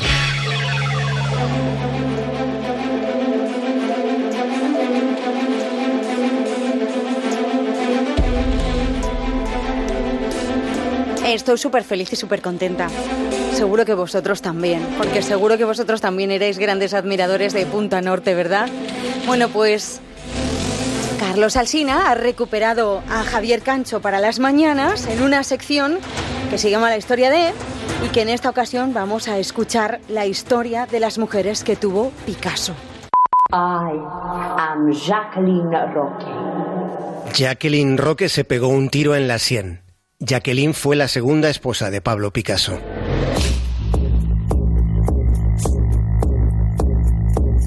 Los dos fallecieron en la misma casa, en una mansión llamada Notre Dame de Vie, que está en un paraíso inaccesible en la Costa Azul. Cuando se muere Picasso, a Jacqueline se le paraliza la vida. Se habían conocido años atrás en un taller de cerámica. Por entonces Picasso andaba por los 72 cuando Jacqueline tenía solo 27. Picasso se entusiasmó enseguida y él era muy tozudo con sus seducciones y a pesar de su edad confianza no le faltaba porque ya era uno de los tipos más famosos de la historia de la humanidad. Que el cortejo fue a fuerza de percutir sutilezas. Con frecuencia le dibujaba una paloma con tiza y le regalaba a Jacqueline una rosa cada día, hasta que seis meses después ella aceptó una cita con el genio. Como pareja, Jacqueline fue sumisa pero posesiva. Picasso le decía a Jacqueline que le recordaba a la pintura de Delacroix.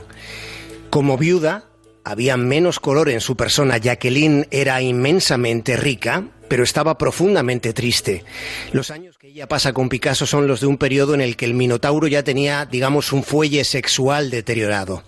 De modo que durante mucho tiempo ella vivió como una monja ante un dios que se desvanecía. Ella le consideraba dios. Cuando muere Picasso, Jacqueline podría haber rehecho su vida. Tenía no solo una riqueza inimaginable, sino que tenía además la libertad de la que no había dispuesto, de su cuerpo y de su alma, para, para hacer lo que le viniera en gana. Pero Jacqueline fue víctima de una obsesión.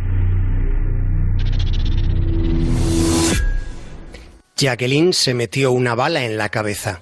Marie-Thérèse se ató una cuerda al cuello y se ahorcó. Cada diez años solía cambiar de musa, de amante. Picasso tuvo siete relaciones sentimentales duraderas. Marie-Thérèse Walter tenía 17 años cuando le conoció. Ella salía de los almacenes Lafayette de París y el pintor se fijó en ella. Tienes una cara interesante. Me gustaría hacerte un retrato. Soy Picasso. Eso fue lo que le dijo. Y así empezó aquello que terminó con un lazo de cuerda gorda en torno al fino cuello de Marie Thérèse.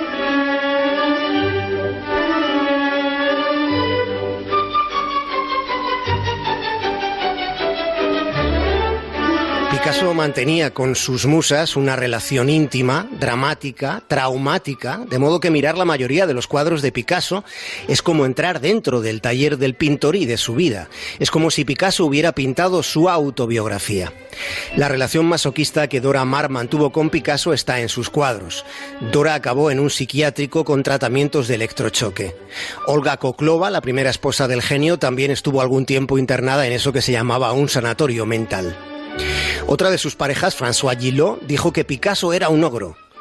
Picasso la inmortalizó pintándola como la femme fleur, la mujer flor, que desde luego no fue una mujer florero. Cuando se conocieron, François tenía 21 años, Picasso estaba en los 61, pero era el ardiente español en, en la cumbre del virtuosismo modernista. François Después le llamó ogro, pero también dijo que era asombrosamente creativo, inteligente y seductor. Decía que si estaba de humor para fascinar, Picasso era capaz de hechizar hasta las piedras. Pero también era, decía François Gillot, era cruel, sádico y despiadado con los demás y consigo mismo. Al conocerle, François ya sabía de la reputación de Picasso con las mujeres y ya consideraba que irse a vivir con él podía ser una catástrofe pero decidió que se trataba de una catástrofe que no se quería perder. Ninguna mujer había abandonado nunca a Picasso, ninguna nunca se había liberado de su obsesión. Ella sí lo hizo.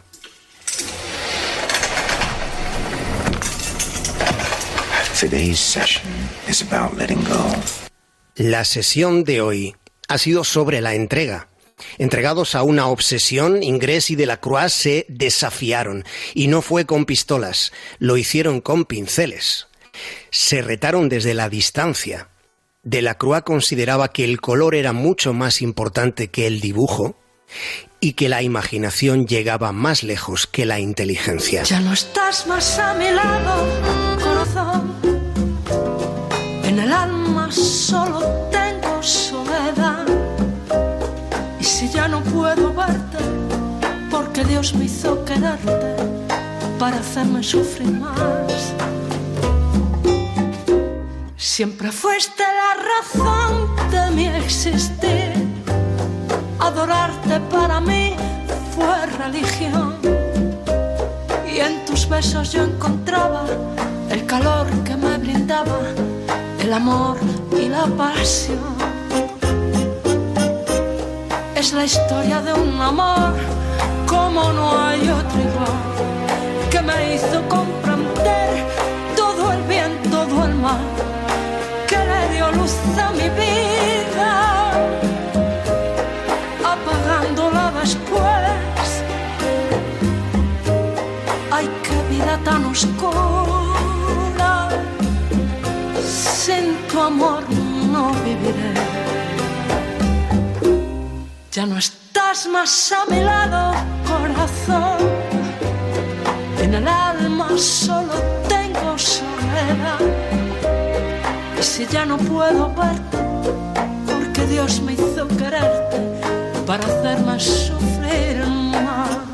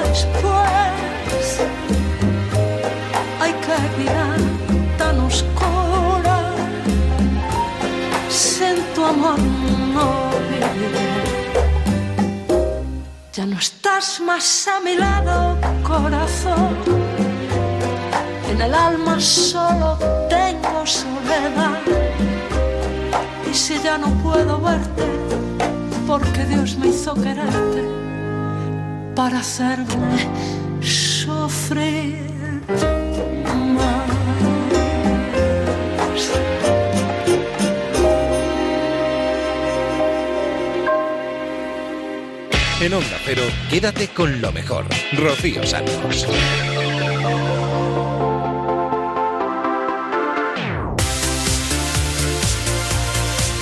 En esta nueva temporada que arrancaba el pasado lunes 3 de septiembre también hemos contado con los colaboradores del año pasado, con algunos, ¿eh? por ejemplo, con Carlos Latre, con Leo Harlem. También incorporamos a Carolina Noriega. Nos van a hacer las mañanas muchísimo más divertidas y muchísimo más entretenidas. Los escuchamos en su primer día. Tenemos que decir que Leo y yo tenemos eh, eh, tenemos experiencia en alta mar, ¿eh? Hemos navegado juntos. ¿En, qué, ¿En qué condiciones? Eh, económicamente muy satisfactorio. Eh, trabajamos juntos en un crucero y él hacía labores de presentador y de jefe de operaciones de festivas y yo ¿Y trabajé. tú? Pues yo contribuía dentro de mi modesto talento pues a que aquello se armonizara. Lo pasamos muy bien, la Muy verdad, bien. fue fantástico. Y lo bueno del- de un crucero es que hace mucho frío dentro. Sí. Mucho. ¿Cómo que hace mucho frío? No, no, el aire acondicionado siempre está a, a tómeter, Ah, a tómeter. El aire acondicionado te lo ponían de tapa. Dice, dame una cerveza. ¿Y qué quieres? Baja un grado la temperatura. No quiero ensaladilla. sí. La ensaladilla vivió. No, no. Vivió imagínate si, si hacía frío, ¿no? Leo, que a- al, al propio Leo se le curó, se le curó un esguince. Un esguince. Qué bueno. El aire que salía bajo, por debajo, por unos respiraderos que había, un tobillo que tenía yo un poquito tumefacto. Ni hielo ni Fue recorrer ese pasillo y salí como si hubiera estado en un pediluvio, en un balneario. Eso es espectacular. Es lo, lo recomiendan todos los traumatólogos. Es un crucero bueno. Lo que es extremidad inferior te lo borda. Luego la zona de arriba, Bisvaporúa Punta Mala. Estoy viendo ahí al, al final de la cubierta, está, está Carolina Noriega. Vente para acá, Carolina. Hola, buenos días. Buenos ¿Qué días, tal? Carolina. Carolina sí que ha viajado, ¿eh? Mucho más que nosotros. Sí, sí, he viajado bastante, sí. más que En cruceros también, también he hecho cruceros, sí. Eh, y además Carolina tiene una gran habilidad, me han dicho, para interpretar los sueños de las personas. Tengo un don, es un don que me descubrieron de pequeña, una especie de clarividencia. Y, y- y eso, se me da bien, interpreto todos los sueños, sé lo que quieren decir. Ya. Se acabó la duda ya. Cuando sueñes algo, puedes mandar un WhatsApp con tu audio y yo lo interpreto. Ah, pues estás haciendo un llamamiento a la audiencia Exacto. para que participe. Sí, sí, sí. Cuando te levantes así, ay, fíjate lo que soñó, ¿qué significará? ¿Qué significará? Esa duda ya ha terminado porque pueden mandar un WhatsApp y yo lo interpreto así O sea, gratuitamente. no, mandan un WhatsApp contando lo que han soñado. Contando un audio. Y tú te encargas un poco de dar las claves fundamentales Sí. ahí. De para- hecho, la podemos llamar Te cuento lo que he soñado. Te cuento lo que he soñado. Fantástico. Vale, pues es que todavía no ha llamado nadie, claro. Acabamos de Todavía no ha decirlo. llamado nadie, pero yo sí que he tirado de amigos que me han mandado algunos audios Ah, contándome muy sus bien, sueños, porque tengo así algunos amigos que me hacen estas cosas. Está bien que los amigos ayuden siempre al lanzamiento de un nuevo programa de radio. Exacto, exacto, sí, sí, Pues sí. déjame el móvil y escuchamos Sí, alguno, sí, de, sí, claro. alguno de tus amigos. ¿Le Pues puedo mira, dar lo aquí? pongo. Sí, sí, dale aquí, dale aquí. ¿El No me mire los mensajes, ¿eh? que tengo algunos así un poco privados. ¿Aciertas? que es lo importante. Mira, solo, solo, solo los audios. Carlos. solo interpretas? Solo- ¿Aciertas o solo no, no, interpretas? Pues los acierto, pero 100%. Clavadito. Las Eh, clava. Sí, sí, sí. A De hecho, de hecho, no empecemos ¿eh? con la broma sexual. De hecho, si no eh, adivino lo que quería decir, si no adivino lo que quería decir, eh, podemos Pasamos devolver- por la quilla. devolvemos el dinero. Te devuelvo el sueño. Pasamos por la Te quilla. devuelvo el Te devuelvo sueño. La cara Te de devuelvo el sueño. A ver, dale al play, a ver qué...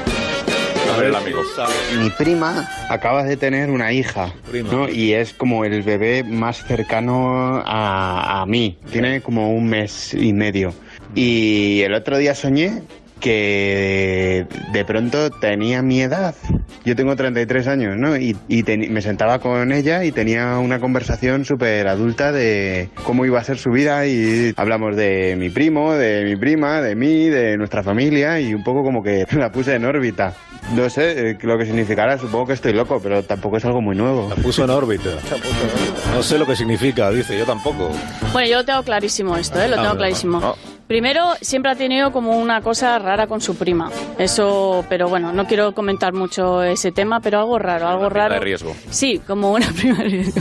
Algo raro y malo, quieres decir. Algo, no sé, algo extraño, como Sí, que le cae mal y nunca lo quería decir Lánzate, abiertamente. Luego, eh, los 33 años es la edad cuando murió Jesucristo y la resurrección y todo eso. O sea, que es un antes y un después en su vida. O sea, como que algo termina y algo empieza. Eso está clarísimo, ¿verdad? ¿verdad? A mí me ha hecho mucha, mucha gracia siempre lo de la edad de Cristo. Dice, mira, eh, 33, la edad de Cristo. Bueno, la edad de Cristo cuando tenía 33. Claro, cuando- Antes era 32. Ahí y has estado atinado, Es verdad. Sí, sí, verdad. yo también lo pensaba muy Luego, es que hay preguntas sin respuesta muy, muy interesantes que iremos desgranando en, este, en este programa. Es una ¿verdad? palabra muy sí, sí. bonita, desgranar. Misterios, al fin y al cabo, eh, que nos vienen a la cabeza, ¿verdad? Que descubriremos y desvelaremos aquí. Quédate con lo mejor en Onda Cero.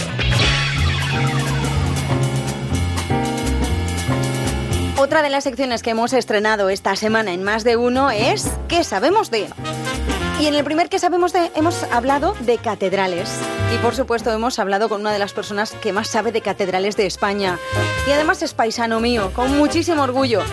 Julio Llamazares presentaba su libro Las Rosas de Piedra, donde refleja cada una de las 75 catedrales que él mismo ha recorrido. Julio Llamazares es... Buenos días, Julio. Buenos días. Bienvenido al programa. Gracias. Es escritor, es poeta, es, es periodista, es leonés, no se me olvide Mm. tampoco mencionarlo, y es viajero y autor de este libro que tenemos aquí encima de la mesa, que se titula Las Rosas del Sur, y que habrá oyentes que digan, Julio Llamazares, las rosas de... Se llamaba Las Rosas de Piedra el, el libro de Julio, que hablaba de catedrales. Sí, eh, buenos días. Eh, es que las Rosas del Sur es la prolongación o la continuación de las Rosas de Piedra, que es un proyecto un poco inconsciente que acometí hace ya 17 años, el 1 de septiembre del 2001, en la Catedral de Santiago Compostela, y que ha consistido en recorrer todas y cada una de las 75 catedrales que hay en España, pasando un día en cada una de ellas y en el entorno, en la ciudad donde se alzan.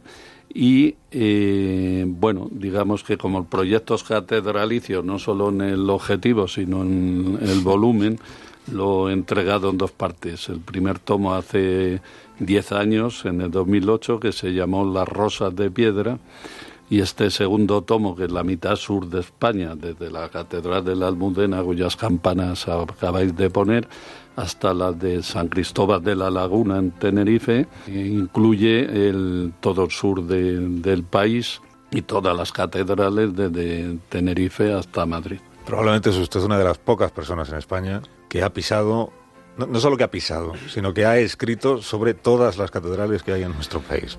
Me lo dijeron un día al paso cuando terminé de escribir y me sobrecogió, porque yo no, no, no había pensado en ello y me sentí casi como de récord Guinness, que no era mi objetivo. El, a mí las catedrales siempre me han fascinado, desde cuando, como tú leías ahora, también visité con mi padre, con seis u ocho años, la catedral de, de mi tierra de origen, de León, y esa fascinación de la que habla Fulcanelli en el misterio de las catedrales, Fulcanelli dice que pocas cosas nos han podido impresionar y emocionar tanto cuando en la infancia vemos o una catedral o el mar por primera vez.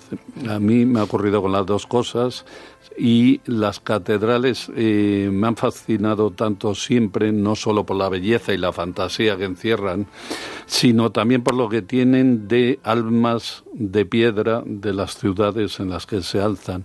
El objetivo de este proyecto literario, que es por lo menos ambicioso, me podrán negar el valor del, del libro o de los dos libros, pero lo que no me pueden negar es la, la, ambición y el esfuerzo y el trabajo, porque son 17 años de recorrer catedrales, no en exclusiva, otras cosas, lógicamente, y de deshojar cada catedral como si fuera una rosa de piedra para captar toda su belleza y toda la esencia de esas cajas negras, que es lo que son las catedrales de, los, de las sociedades en las que se alzan. En último término, este proyecto es un viaje por España, o un conjunto de viajes, usando las catedrales como hitos de ese peregrinaje laico y, y artístico, digamos. Es un libro de viajes, lo tuyo es literatura. De, le voy a tutear si a usted no le sí, sí. molesta. Lo tuyo, eh, en este caso, es literatura de, viajes porque no escribes sobre las catedrales, escribes desde la admiración en la mayoría de los casos, o desde la curiosidad, o desde la fascinación, pero desde la fascinación artística.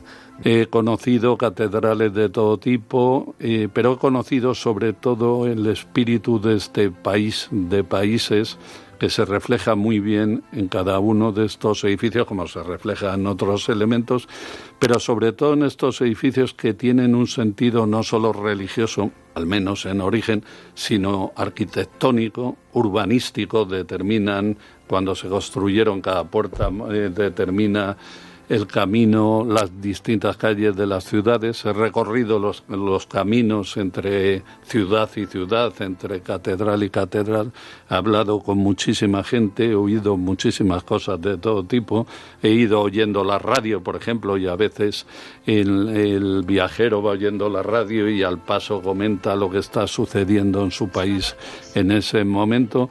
Digamos que literatura de viaje en estado puro, viajar, oír, escuchar, mirar y contar. Eh, hace poco escribía una columna en el periódico sobre esto, que tengo un eslogan que se lo debo a las líneas ferroviarias portuguesas, que en las viejas líneas todavía he encontrado un cartel, pero ya quedan pocos carteles de piedra que hay en los pasos a nivel.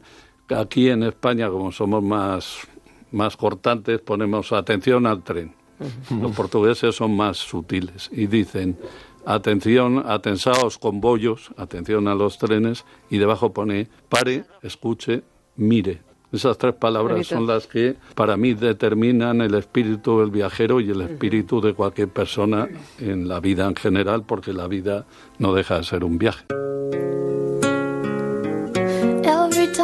I think of you, I get a shot right through into a bolt of blue.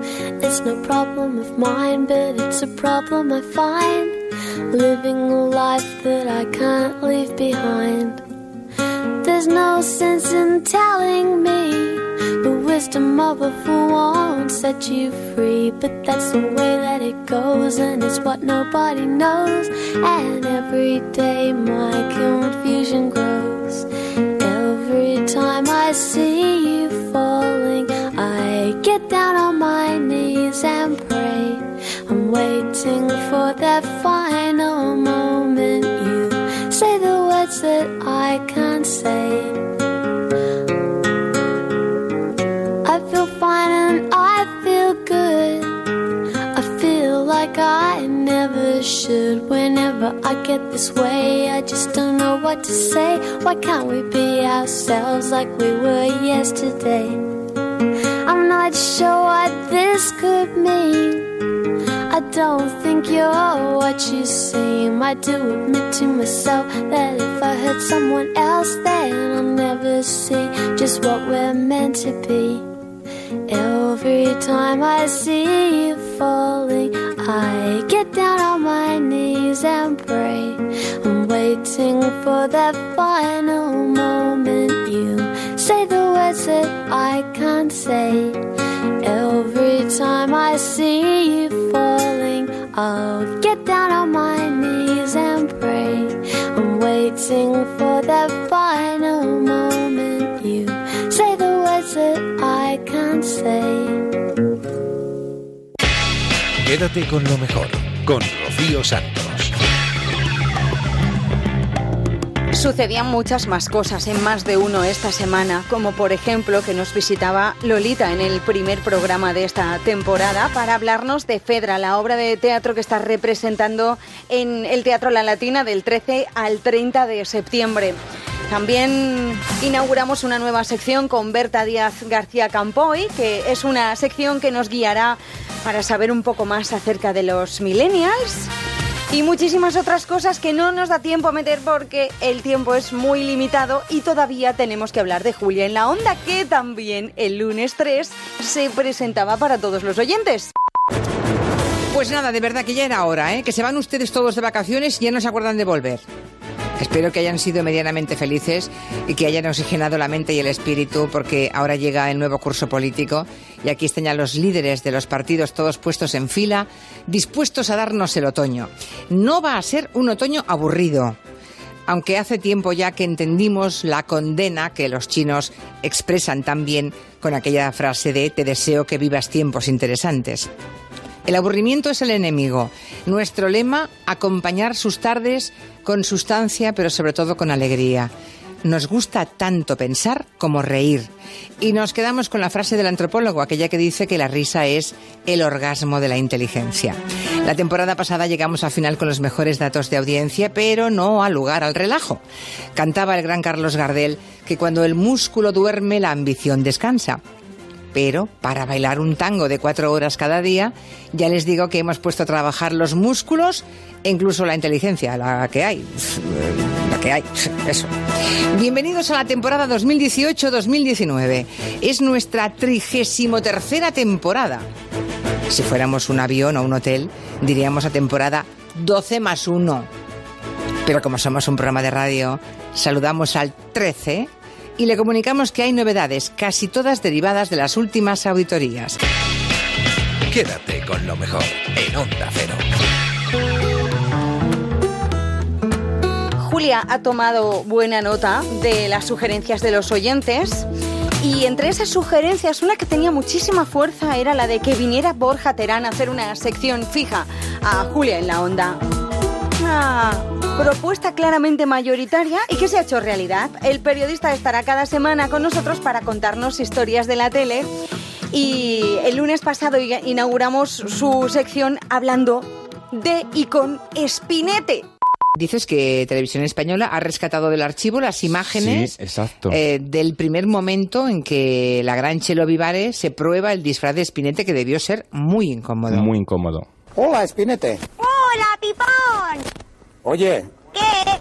no, digo arriba. No, nada, que nos digáis algo cuando empecemos o algo. Oye, Espinete, Dime, ¿sabes una cosa? ¿qué cosa? ¿Sabes qué día es hoy? Hoy... Estaría bien un poco de silencio aquí en el plató. Juega con los teleñecos. Sí, sí, sí. Bueno, creo que Chelo Vivares no pasó un buen día aquel día. ¿Y si la saludamos? Eso. Chelo Vivares, muy buenas tardes. Hola, buenas tardes. Gracias por atendernos porque estás en pleno ensayo de la casa de Bernarda Alba, ¿no? Sí, sí. Y ha salido un momentito para atendernos. Bueno, Eso es. ¿has visto las imágenes que hoy ha distribuido Pues- la tele o no? Pues no he visto esas imágenes, he visto unas de... Esas que, que estáis poniendo con, con audio y eso no, no las he visto. He visto otras que, que se, eh, sin sonido, que se están moviendo los dos muñecos y tal, pero Esas no las he visto. Chelo, te- tú, de repente te da nostalgia, te gusta que se vea cómo te ponían el traje o te da un poco de rabia porque no quieres como que se vean las trasciendas del programa y que la gente siga imaginando que Spinete va contigo y no eras tú. Primero me gustaría ver estas imágenes, ¿sabes? Que te digo Sí. que estas no las he visto. Las primeras que vi, que era entrando dentro del traje, a mí me hizo gracia, la verdad. Y Mm. bueno, que las vean mis amigos y gente conocida, sí, pero me da pudor el que las vea más gente en redes. Está claro, si está colgado las verá gente y las han visto de hecho. Me da pudor porque a mí me gusta, aunque hayan pasado 30 años, ¿sabes? Pero a mí me gusta mantener la magia. La he tratado de mantener siempre Pues mira, hoy, y hoy ya se ha... hoy ya se acabó, hoy ya se acabó. Hoy ya se estaba, acabó. estaba escuchando con mucha atención la voz de Chelo Vivares, que además de una, de una actriz, digamos, corpórea, ¿no? Eh, que aparece sobre los escenarios, ha sido y es dobladora, ¿no? De un montón de personajes y de, de voces femeninas. Y Chelo, tienes una voz como si tuvieras 30 años, ¿eh? O 20, vamos. Sí, ¿no? No te ha envejecido nada la voz, ¿eh? No, la verdad es que afortunadamente mm, todavía me queda un Que sí, que abanico sí. amplio. Sí, la verdad que sí. sí. Te queda cuerda para rato. Me queda cuerda, sí, sí, sí. Chelo, que vaya muy bien esa casa de Bernarda Alba, que imagino que aún... ¿Cuándo estrenáis? Pues eh, pasado mañana. Ya la hemos Uh. hecho, ¿sabes? Lo que pasa es que hay una sustitución importante de una de las hijas y, bueno, pues tenemos que... Que, que Repasar, con, con la compañera, sí, sí, para que se ubique un poquillo. Bueno, ya sabes lo que dice la tradición, ¿no? Que si el primer día va muy bien, malo, el segundo se hunde todo. Ya. En cambio, si el primer día salen las cosas chungas, a partir de ahí solamente se puede remontar. Así Luego que también he estado ensayando que el día 5 de octubre estrenamos aquí en el Teatro Tribueña en Madrid un, un monólogo que ha escrito Hugo Pérez de la Pica para mí. Anda. Ah. Sí, sí. Y también he estado, previamente hemos estado ensayando un poco eso otro. como para estar preocupada por Espinete. Chelo Vivares, un beso y hasta pronto. Un beso, Julia, gracias. Quédate con lo mejor, con Rocío Santos. Dos gigantes del cine se pasaban por los estudios de Onda Cero para hablar con Julia Otero esta misma semana. Daniel Monzón y el actor Luis Tosar presentando la nueva película que ya está en los cines, que es una comedia y que se llama Yucatán. Además de la, la vis cómica de Luis Tosar, también buscaba la vis sexy de Luis Tosar. Pero que sepas, Daniel, que la has encontrado. A mí, a mí me ha parecido más guapo que nunca Luis Tosar. Claro, es un galán. Está súper, está, no, perdóname, está súper sexy en la película. Pues será el pelo. No sé, pues chicos, será el pelo, será todo, pero estás guapo, estás sexy, estás como... Sí, está galán, efectivamente. Sí, sí, sí. Hombre, sí que... sí. Vamos, yo lo perseguía secretamente, esto a lo mejor él no lo sabía tanto. pero es que, es que sí, a mí me parece, perdona Luis que lo diga así, pero me parece un hombre muy atractivo. Sí. Bueno, pero a, mí, a mí me lo parecía... más a menudo, pero- Todo lo que queramos no es, es poco. Bueno, yo también, yo también quiero ir a esa cena, ¿eh? Vale, que, soy- pues. que yo he empezado yo, ¿eh? Vale, vale, vale. Vale, ok, a ver qué pasa aquí, a ver si yo me voy a quedar lo tengo- fuera lo ahora. tengo, lo tengo en cuenta. O sea, El- Lo siento por ti, Daniel. Vale, el caso que Yucatán se estrenó el viernes y que ha, rescat- ha recaudado ya un millón de euros. Bueno, un poco sí que es rescatar un poco del dinero que se ha invertido, ¿no? Eh, ha recaudado un millón de euros el primer fin de semana, ¿no? Eso son 155.000 espectadores, que es la peli más vista en, en España el fin de semana. ¿Estás contento, supongo, Daniel? Hombre, sí, claro, por supuesto, por supuesto. Uno hace, eh, o sea, una comedia... Estaría bien que dijeras, no, la verdad es que mi intención era que la viesen cuatro y quería que fuese cine de culto de por vida. No, no, no, hombre, una, una, una, una comedia canalla como es esta y especial, porque es muy especial, ¿no? Sí, mucho. Sí, eh, pero, pero uno lo hace, se lo plantea como un regalo al, espectador, ¿no? O sea, yo, eh, eso es lo que me ha hecho el cine muchas veces. La comedia a mí me ha regalado tantas cosas, ¿no? Eh, es ese tipo de película que, bueno, sin renunciar a que te haga reflexionar un poco, ¿no? A que te hurgue con el dedo en algún sitio, ¿no? Eh, pero que te haga disfrutar, que te ponga una sonrisa en la boca y que, te pueda cambiar el humor de un día, ¿no? Esto me, me ocurrió a mí más de una vez. Entonces, cuando uno se plantea hacer una comedia, el, principal objetivo es ese, es que el espectador disfrute. Y, lo maravilloso de, de esta película es que eh, yo, que ya la he visto en varias proyecciones con público, veo con un gozo tremendo que la gente disfruta, disfruta y además sale hasta emocionada de la película, porque tienes un puntito de emoción también. Por cierto, ¿dónde has encontrado a Stephanie Cayo? La prota, la, la actriz protagonista, Sí. es una maravilla, es guapísima, lo hace, canta, baila, es sexy, es elegante. Me ha parecido un descubrimiento lo de es una, es una bomba. sí. Es una bomba, Yo- sí, sí. Sí, sí. Estoy completamente de acuerdo. Eh, yo quería que la película, la película eh, para- mm, tiene un aroma, una buena parte de la película de alta comedia, como de comedia clásica, ¿no? De toda la vida. Muy Billy Wilder, muy Billy Wilder. Gra- gracias, gracias. De nada, de nada. Pero en efecto sí, eh, o sea, por ahí va, ¿no? Esas comedias de Walter Matthau, Jack Lemmon y, eh, y yo quería una actriz que tuviera ese glamour, ¿no? Como de, de película De los Hollywood 50. dorado. Sí, sí, sí, sí. Sí, sí, sí. Lo sí. tiene, lo Y- tiene, ¿eh? Lo tiene, ¿verdad? Sí, en efecto. Bueno, es una boot movie, ¿no? O sea, en vez de root movie, una, como pasa todo en un, en, en un barco, pues eso. Sí. Es una película de, de timadores, también tiene esa parte de drama, una parte de thriller, eh, eh, de aventuras, de, de música. O sea, y hay un montón de géneros, ¿no? Sí, sí, eh, ciertamente. Mira, uno de los grandes retos para mí era el musical que...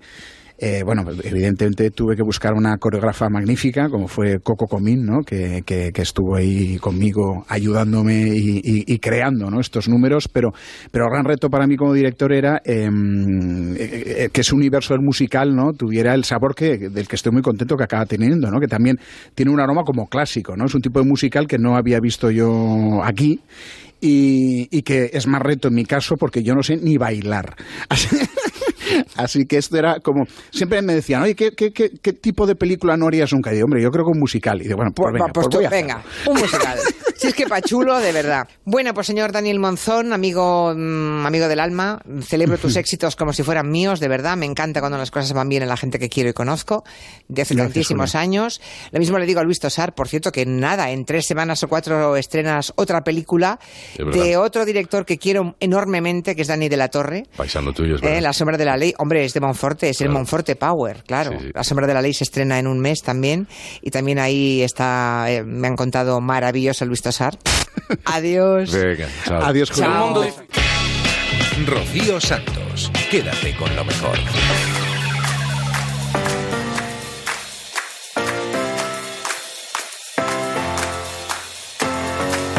Vuelve a Julia en la onda Personas Físicas, el humor con Raquel Martos y un nuevo fichaje, el fichaje de Juan Herrera. Un hombre al que admiramos todos muchísimo desde aquel chino Cudeiro, ¿os acordáis? Hoy tiene esto aire y perfume de primer día de clase y por tanto no vamos a hacer un repaso exhaustivo de la jornada, pero sí me gustaría que de todo lo que ha ido ocurriendo durante las vacaciones, que seguro que habéis estado ahí pendientes tomando nota, me dijerais con qué os habéis quedado, con qué os quedáis. Yo me quedo con los restos de Franco. Ah, mira qué bien. A ver, me quedo, no quiero decir que me quede con los restos, que solo faltaría que me los quedara yo. Pues solucionarías un problema, ¿eh? Sí, ¿no? ¿Y dónde los pongo? ¿En qué, en qué parte de la nevera va esto? Vale. Claro, no sé. No, eh, me parece que es que era un asunto que, que quedaba tan vintage, ¿sabes? Como tan de otro tiempo que ha refrescado el verano, pero nos ha devuelto un poco como a la bola loca. ¿Os acordáis cuando jugábamos a la bola loca en la playa? Pues esto es un poco lo mismo. Y, y yo es que entonces teniendo en cuenta que es una noticia como de otro tiempo, yo creo que el momento, lo de la exhumación, yo lo haría pues con una sintonía tipo del 1, 2, 3. Y os imagináis que cuando fueran a hacer la exhumación, de pronto dijeran, hay una tarjetita. ¿No? Y, y que fuera Franco Batiato. el que. Con la tarjetita. Con la estación de los amores. O diciendo, lo dejé todo atado y bien atado y aquí sigo dando la tabarra. Porque este señor en el fondo nunca acaba de irse. ¿Y tú, Juan? ¿Y tú, Juan? ¿Qué asunto subrayarías de este, de este Bueno, verano? Como yo he estado en el sur, he visto mucha inmigración y he reflexionado, porque yo hago esa cosa de reflexionar, que es ponerme la rodilla en la oreja para llegar a conclusiones. Por ejemplo, ¿por qué viene la gente que se salta la valla de Melilla? ¿Porque está baja la valla? No, porque tienen hambre.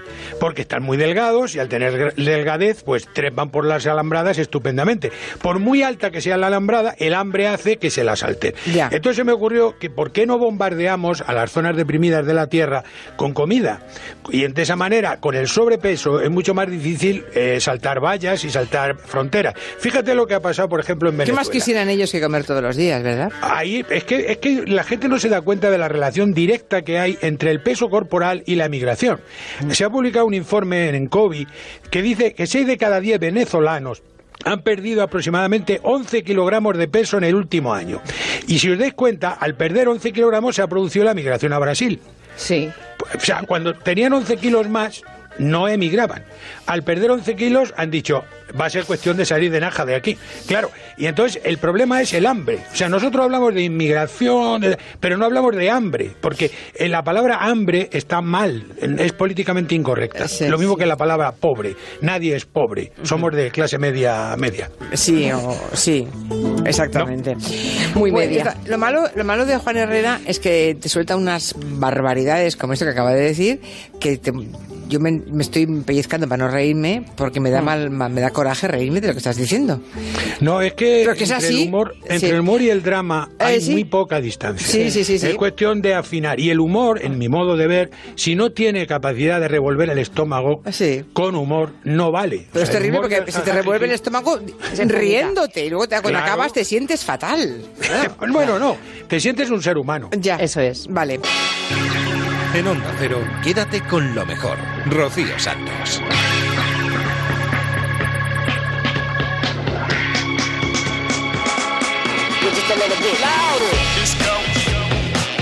Ay, ay, ay, que se nos ha acabado el tiempo en este primer programa. La de cosas que se nos han quedado en el tintero. ¡Madre mía!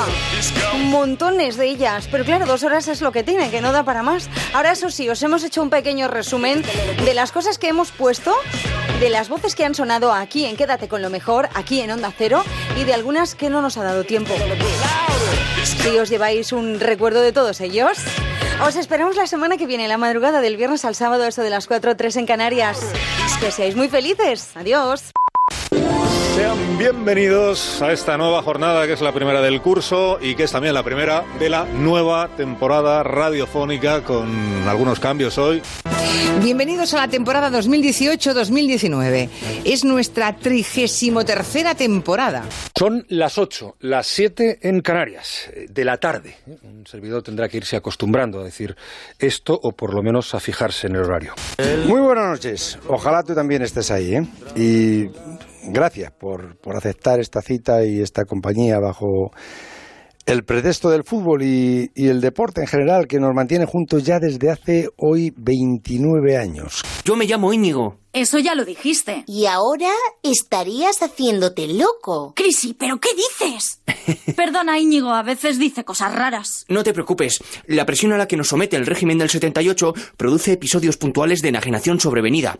Los poderosos lo saben y lo utilizan contra nosotros. Usted tiene una experiencia. Usted te- tiene a un- mí no me, de momento no me llames de usted porque me levanto y me voy. un- Porque después de la metedura de pata del teatrillo ese que habéis hecho. Usted tú tienes una experiencia y tienes un, un saber estar en el escenario. Bueno, yo os perdono, ¿eh? Y nosotros somos pues aficionados. ¿no? Os perdono porque sois onda cero y os aprecio. Que- Pero no, no hacerlo más. ¿Sabes por qué he elegido esta canción, Sergio? No tengo ni idea y me temo lo peor. Sabes que yo tampoco sé por qué he elegido esta canción, pero pues porque pensé que es, es pegadiza. ¿Sí? ¿Tú crees? Sí, mira, tú fíjate. Esta parte, pero esta que viene ahora.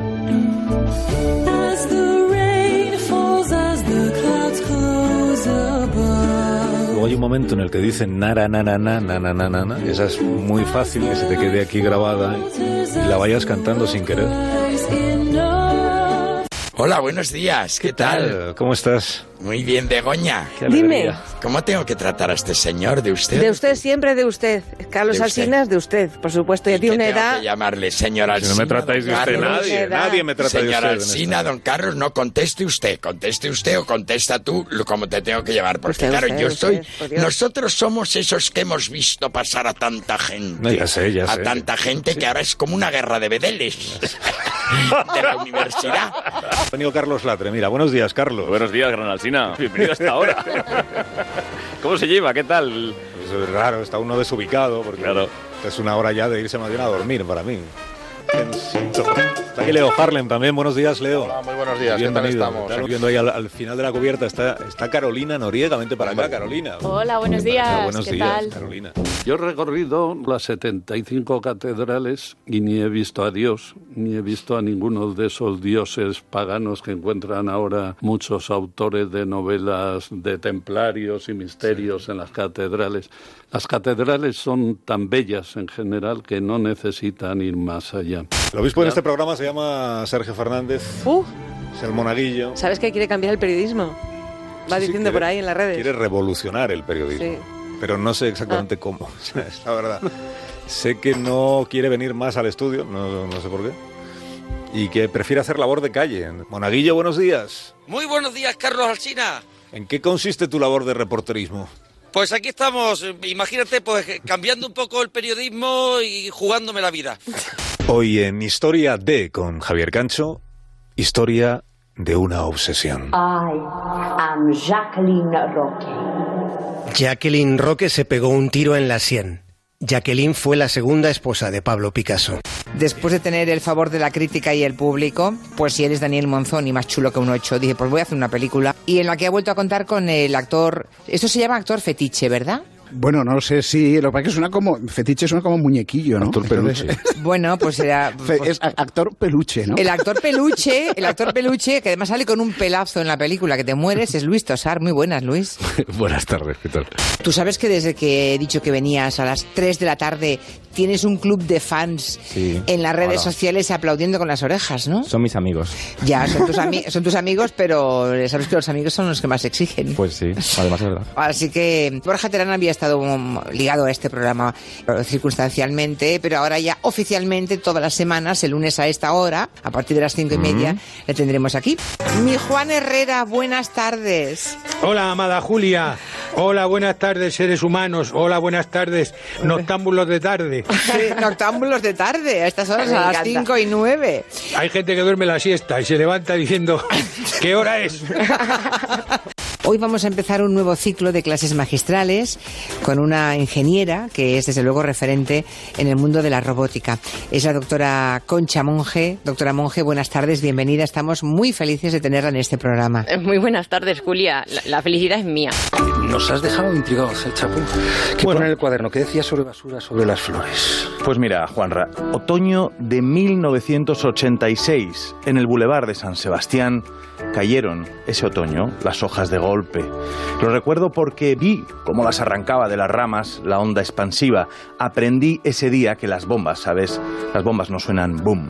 Nuestros antepasados viajaban por ahí y decían, bueno, esto no es exactamente como yo, esta persona que tengo ahí, pero es una persona, ¿no? Por eso les llamamos a todos humanos. Alberto Aparici, gracias, amigo.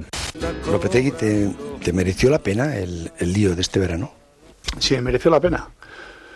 No, simplemente eh, yo tomé una decisión que por supuesto la volvería a tomar y además eh, de la manera más, eh, más honesta. eh, con lo cual no, no me arrepiento absolutamente de, de nada, por supuesto que no. A ver si la clave de tu gol es el tinte rubio. A ver qué hace, ¿te lo quita o no? No, no, yo me lo voy a teñir otra vez. o sea, yo... No decía, que, no- no decía que a tu mujer no le gustaba. Ya, pero mi mujer se acostumbra a todo, la pobre. Ya a, esta- a estas alturas ya, ya la pobre tiene el cielo ganado. La razón fundamental es obviamente esa sentencia que tenemos todos, ¿no? Desde el momento en que nacemos, que sabemos que la existencia en este planeta se va a terminar. Y yo creo que desde la noche de los tiempos la humanidad ha buscado la forma, de alguna manera, de, de saltarse esa sentencia. El estado de ánimo es muy importante a la hora de enfrentarte, a la hora de ver cualquier cosa, ¿no?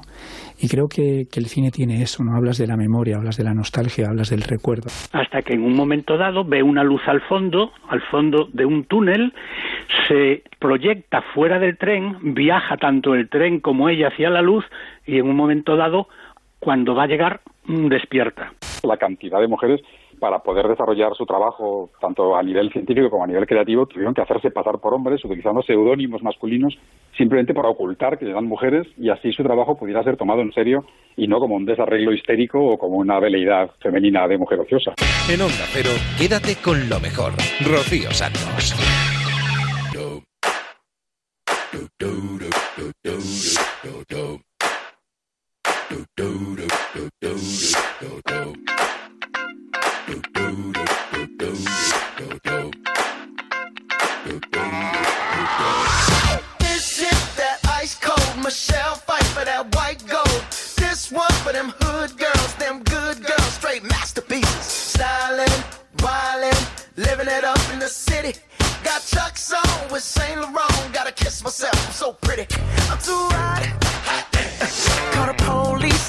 Fireman. I'm too hot.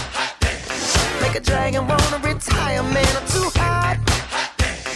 Say my name, you know who I am. I'm too hot. And my band bought that money. Break it down. Girls Girls hit you hallelujah. Girls hit you hallelujah. Girls hit you hallelujah. Cause Uptown Funk don't give it to you. Cause Uptown Funk